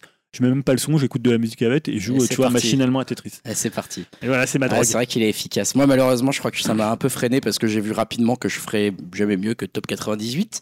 Ah ouais, maintenant, tu peux jouer en équipe. Donc, euh, Tu peux bon. jouer en, équipe maintenant. Ouais, mais je vais te plomber tes scores. tu vois, je vais venir te coller, tu vas vouloir faire un top 1, je vais te mettre un top 90. Donc, euh, bon, ouais, non, mais je comprends, je comprends. Toi, Dim, euh, tu nous en avais un peu parlé dans l'année, mais alors c'était peut-être sur le fil, peut-être pas euh, officiellement, entre Ouais. guillemets, le podcast, je sais plus. De Dead by Alors, Daylight. ouais, déjà, ouais, je triche un petit peu parce que c'est déjà pas un jeu de 2019 et surtout, il me semble euh, l'avoir déjà sélectionné euh, l'année dernière. Mais ouais, voilà, je vais quand même parler de Dead by Daylight. Alors, je triche oui et non parce que ça fait un sacré moment que je l'avais pas relancé et euh, j'y ai vu beaucoup de changements. Alors, déjà, et ça fait plaisir, ça se voit que le jeu marche bien car le contenu et les améliorations ont bien augmenté. Alors déjà, et je crois bien que c'est la première fois que je vois ça, euh, mais euh, j'ai l'impression qu'il y a eu carrément une refonte graphique. Alors c'est passé d'un jeu moche euh, époque PS3 à un jeu moche euh, époque PS4. Et euh, je rappelle le principe du jeu. Alors c'est une sorte de cache-cache entre un tueur et des survivants sur une map. Et vu que ça marche bien, bah ils arrivent à avoir de, grosses licences. Alors maintenant, euh, par exemple, il y a du contenu euh, sur Evil Dead ou euh, Stranger Things. Mmh. Euh, ils ont également ajouté euh, des persos inventés, mais bien flippants, euh, comme un, un fantôme japonais inspiré un peu de The Ring ou The Grudge. Il y a toujours aussi des rumeurs plus ou moins fondées pour ajouter encore plus de contenu. hein. J'ai entendu parler par exemple de Alien ou Hit, c'est ça. Bref, je trouve que c'est un jeu qui est vraiment hyper bien suivi, qui a une grosse communauté de joueurs et les développeurs l'améliorent euh, sans cesse, quoi. Donc, euh, ouais, j'ai encore passé quand même pas mal de temps cette année-ci. Je pense qu'en 2020, je vais encore, encore beaucoup y jouer, quoi. C'est, toujours le, le- toujours le plaisir de- d'y revenir, quoi. Sachant que tu peux incarner le monstre aussi, enfin vous alternez, euh, chacun incarne Ouais, le monstre de temps en temps, c'est ça, ouais, ok, d'accord. Effectivement, Dead by Daylight, moi le plaisir coupable c'est Yves O, hein, voilà, donc comprends. le petit jeu des patates, comme on l'appelle chez nous, euh, et qui est un plaisir coupable mais qui, qui se joue de façon très particulière, euh, c'est pas tellement j'y joue tout seul euh, dès que j'ai 5 Ouais. minutes, c'est plutôt euh, dès qu'il y a, euh, on va dire, un invité qui passe à la maison et que ma fille est là, on leur propose de faire une petite partie de patates de Yves O et on se marre à chaque fois. C'est Et- le jeu des mains. voilà, ah le jeu des mains, Voilà. d'accord, ok. Ouais, bah nous c'est le jeu des patates et à chaque fois on rigole comme des cons parce que euh, on se fait tout chier les uns les autres. On l'a fini, hein, donc ça y est. Ah ouais. Ouais, ouais, fini. euh, on a vu tous les niveaux, on a fait même en ramenant les pièces d'or et tout. Oh, putain. euh, ouais, défi de ouf. Donc euh, gros gros délire là-dessus et franchement c'est, il est top ce jeu quoi. Il est Ouais. hyper drôle. voilà, on s'est bien, on a bien, on, a- on s'est bien marré et voilà, c'est pas un jeu qui a des grandes prétentions ni graphiques.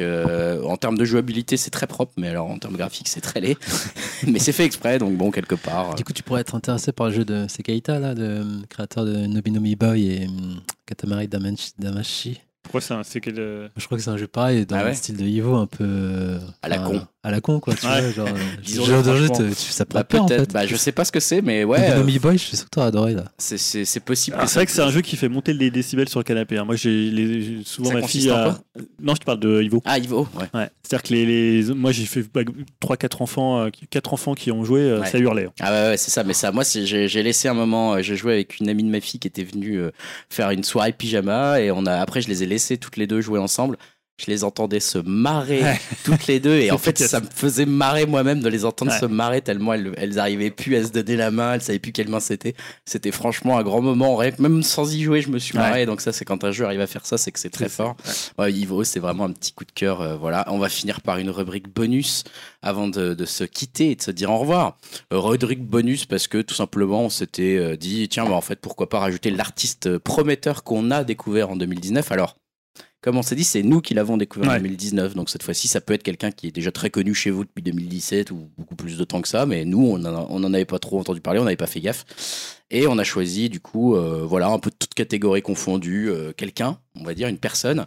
Euh, toi, Julien, tu en as parlé un tout petit peu tout à l'heure. Enfin, tu as évoqué Ouais. son nom. De- donc c'est Zendaya, donc euh, l'actrice de Foria. Alors moi, Spider-Man. ouais, alors moi j'ai pas vu Spider-Man, donc Ouais. je ne la connaissais pas. Euh, elle, est- elle vient du, je crois, du Disney Club, mais en Ouais. France, le Disney Club, c'est pas aussi euh, célèbre qu'aux États-Unis où tu as eu des. Bah, grâce à Gosling et Timberlake. Et... Oui, mais ce que tu voilà. veux dire, ouais, Mais tu vois, nous, quand, ces, quand ces personnes-là, ils étaient au Disney Club, on, connaît, on les ça- connaissait ça, pas, ça arrive pas. Ouais. Euh, et bah, Zendaya, moi, je la trouve hallucinante dans Euphoria.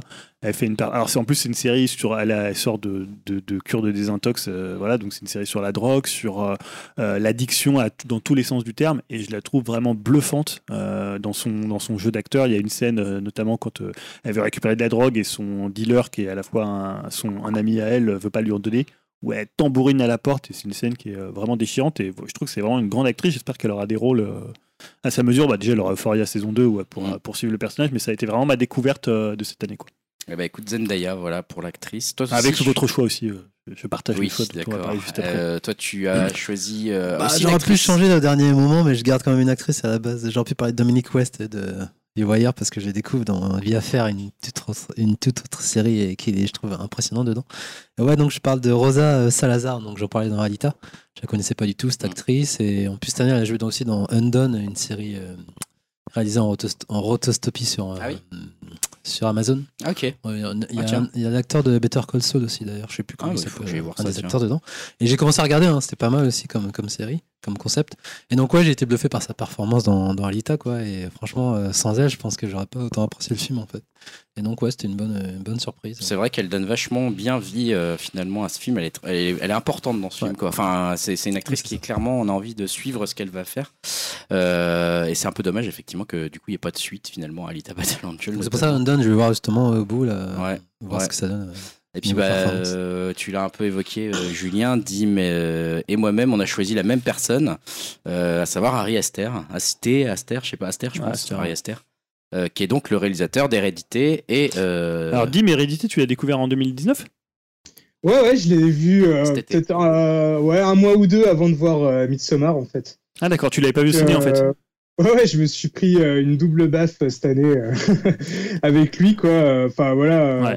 Moi qui, en plus, euh, suis un gros fan de films d'horreur, euh, j'étais un peu tendance à être, euh, à être blasé par les productions actuelles euh, qui sont assez aseptisées ou, ou qui sont, on va dire, qui sont juste basées sur le, le, le jump scare. Et bah là, avec Hérédité, j'ai eu le droit à un vrai film bien flippant et bien maîtrisé. et voilà, comme on disait tout à l'heure, qui te met bien mal à l'aise. Enfin voilà, et Midsommar, ça a fait que confirmer tout le bien que je pouvais penser de lui. Enfin, pour moi, c'est devenu, euh, voilà, euh, on va dire euh, de, de Hérédité, un de mes réalisateurs, on va dire à suivre, et avec Midsommar, un de mes réalisateurs préférés. Tout. Ouais, J'ai vraiment envie de voir ce qu'il va faire prochainement. C'est lui en Donc, fait le, le vrai Jordan Peele. Ouais, c'est ça, ouais, ouais, peut-être.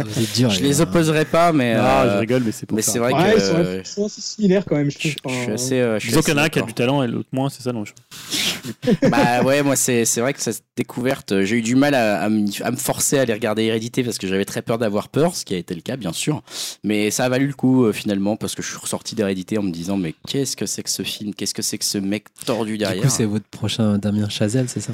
Ah bah écoute, en tout cas ouais, euh, peut-être pour l'instant. euh, en fait, Damien Chazelle, euh, je lui avais reconnu un bon film. Tu l'as perdu avec. Et euh, après, j'ai moins, j'ai moins aimé ce qu'il a fait dans la suite, j'avoue. Euh, Harry Aster, il a déjà le, le mérite d'avoir fait deux films Enfin, je que dis ça, parce ça vachement ont à peu près le même âge, non? Je suppose. Euh, c'est un je petit pas. jeune aussi. Ouais, ouais, il est Je jeune. pense que- Mais...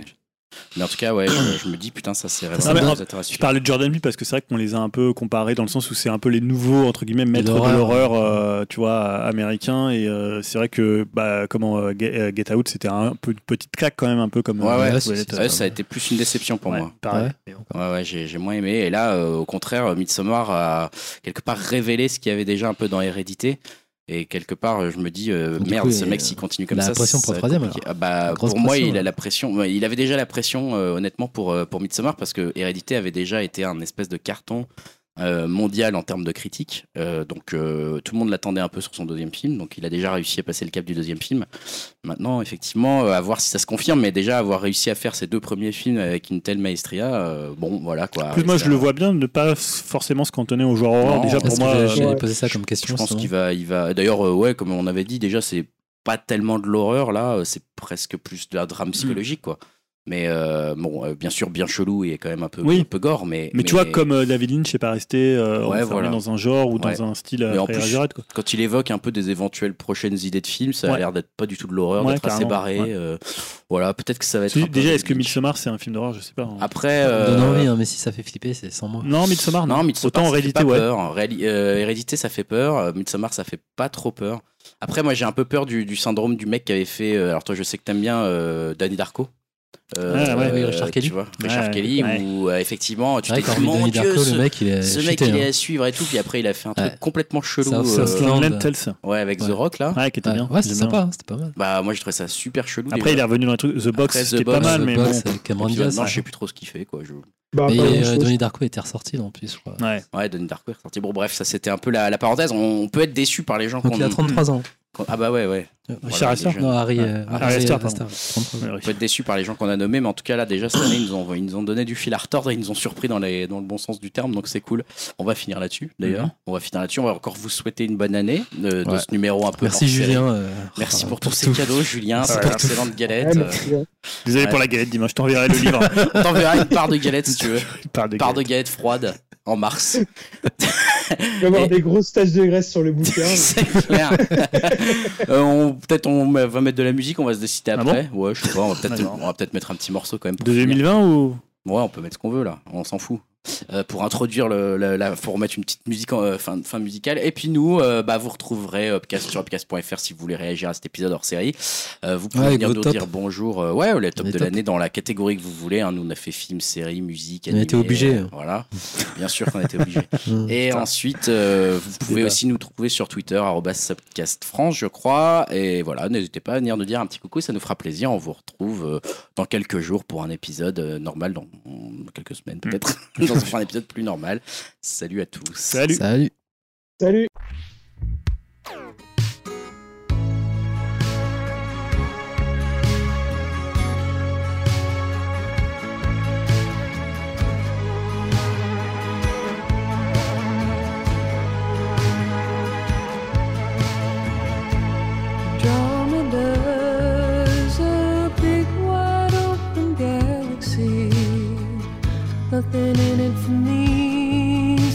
heart that's lazy.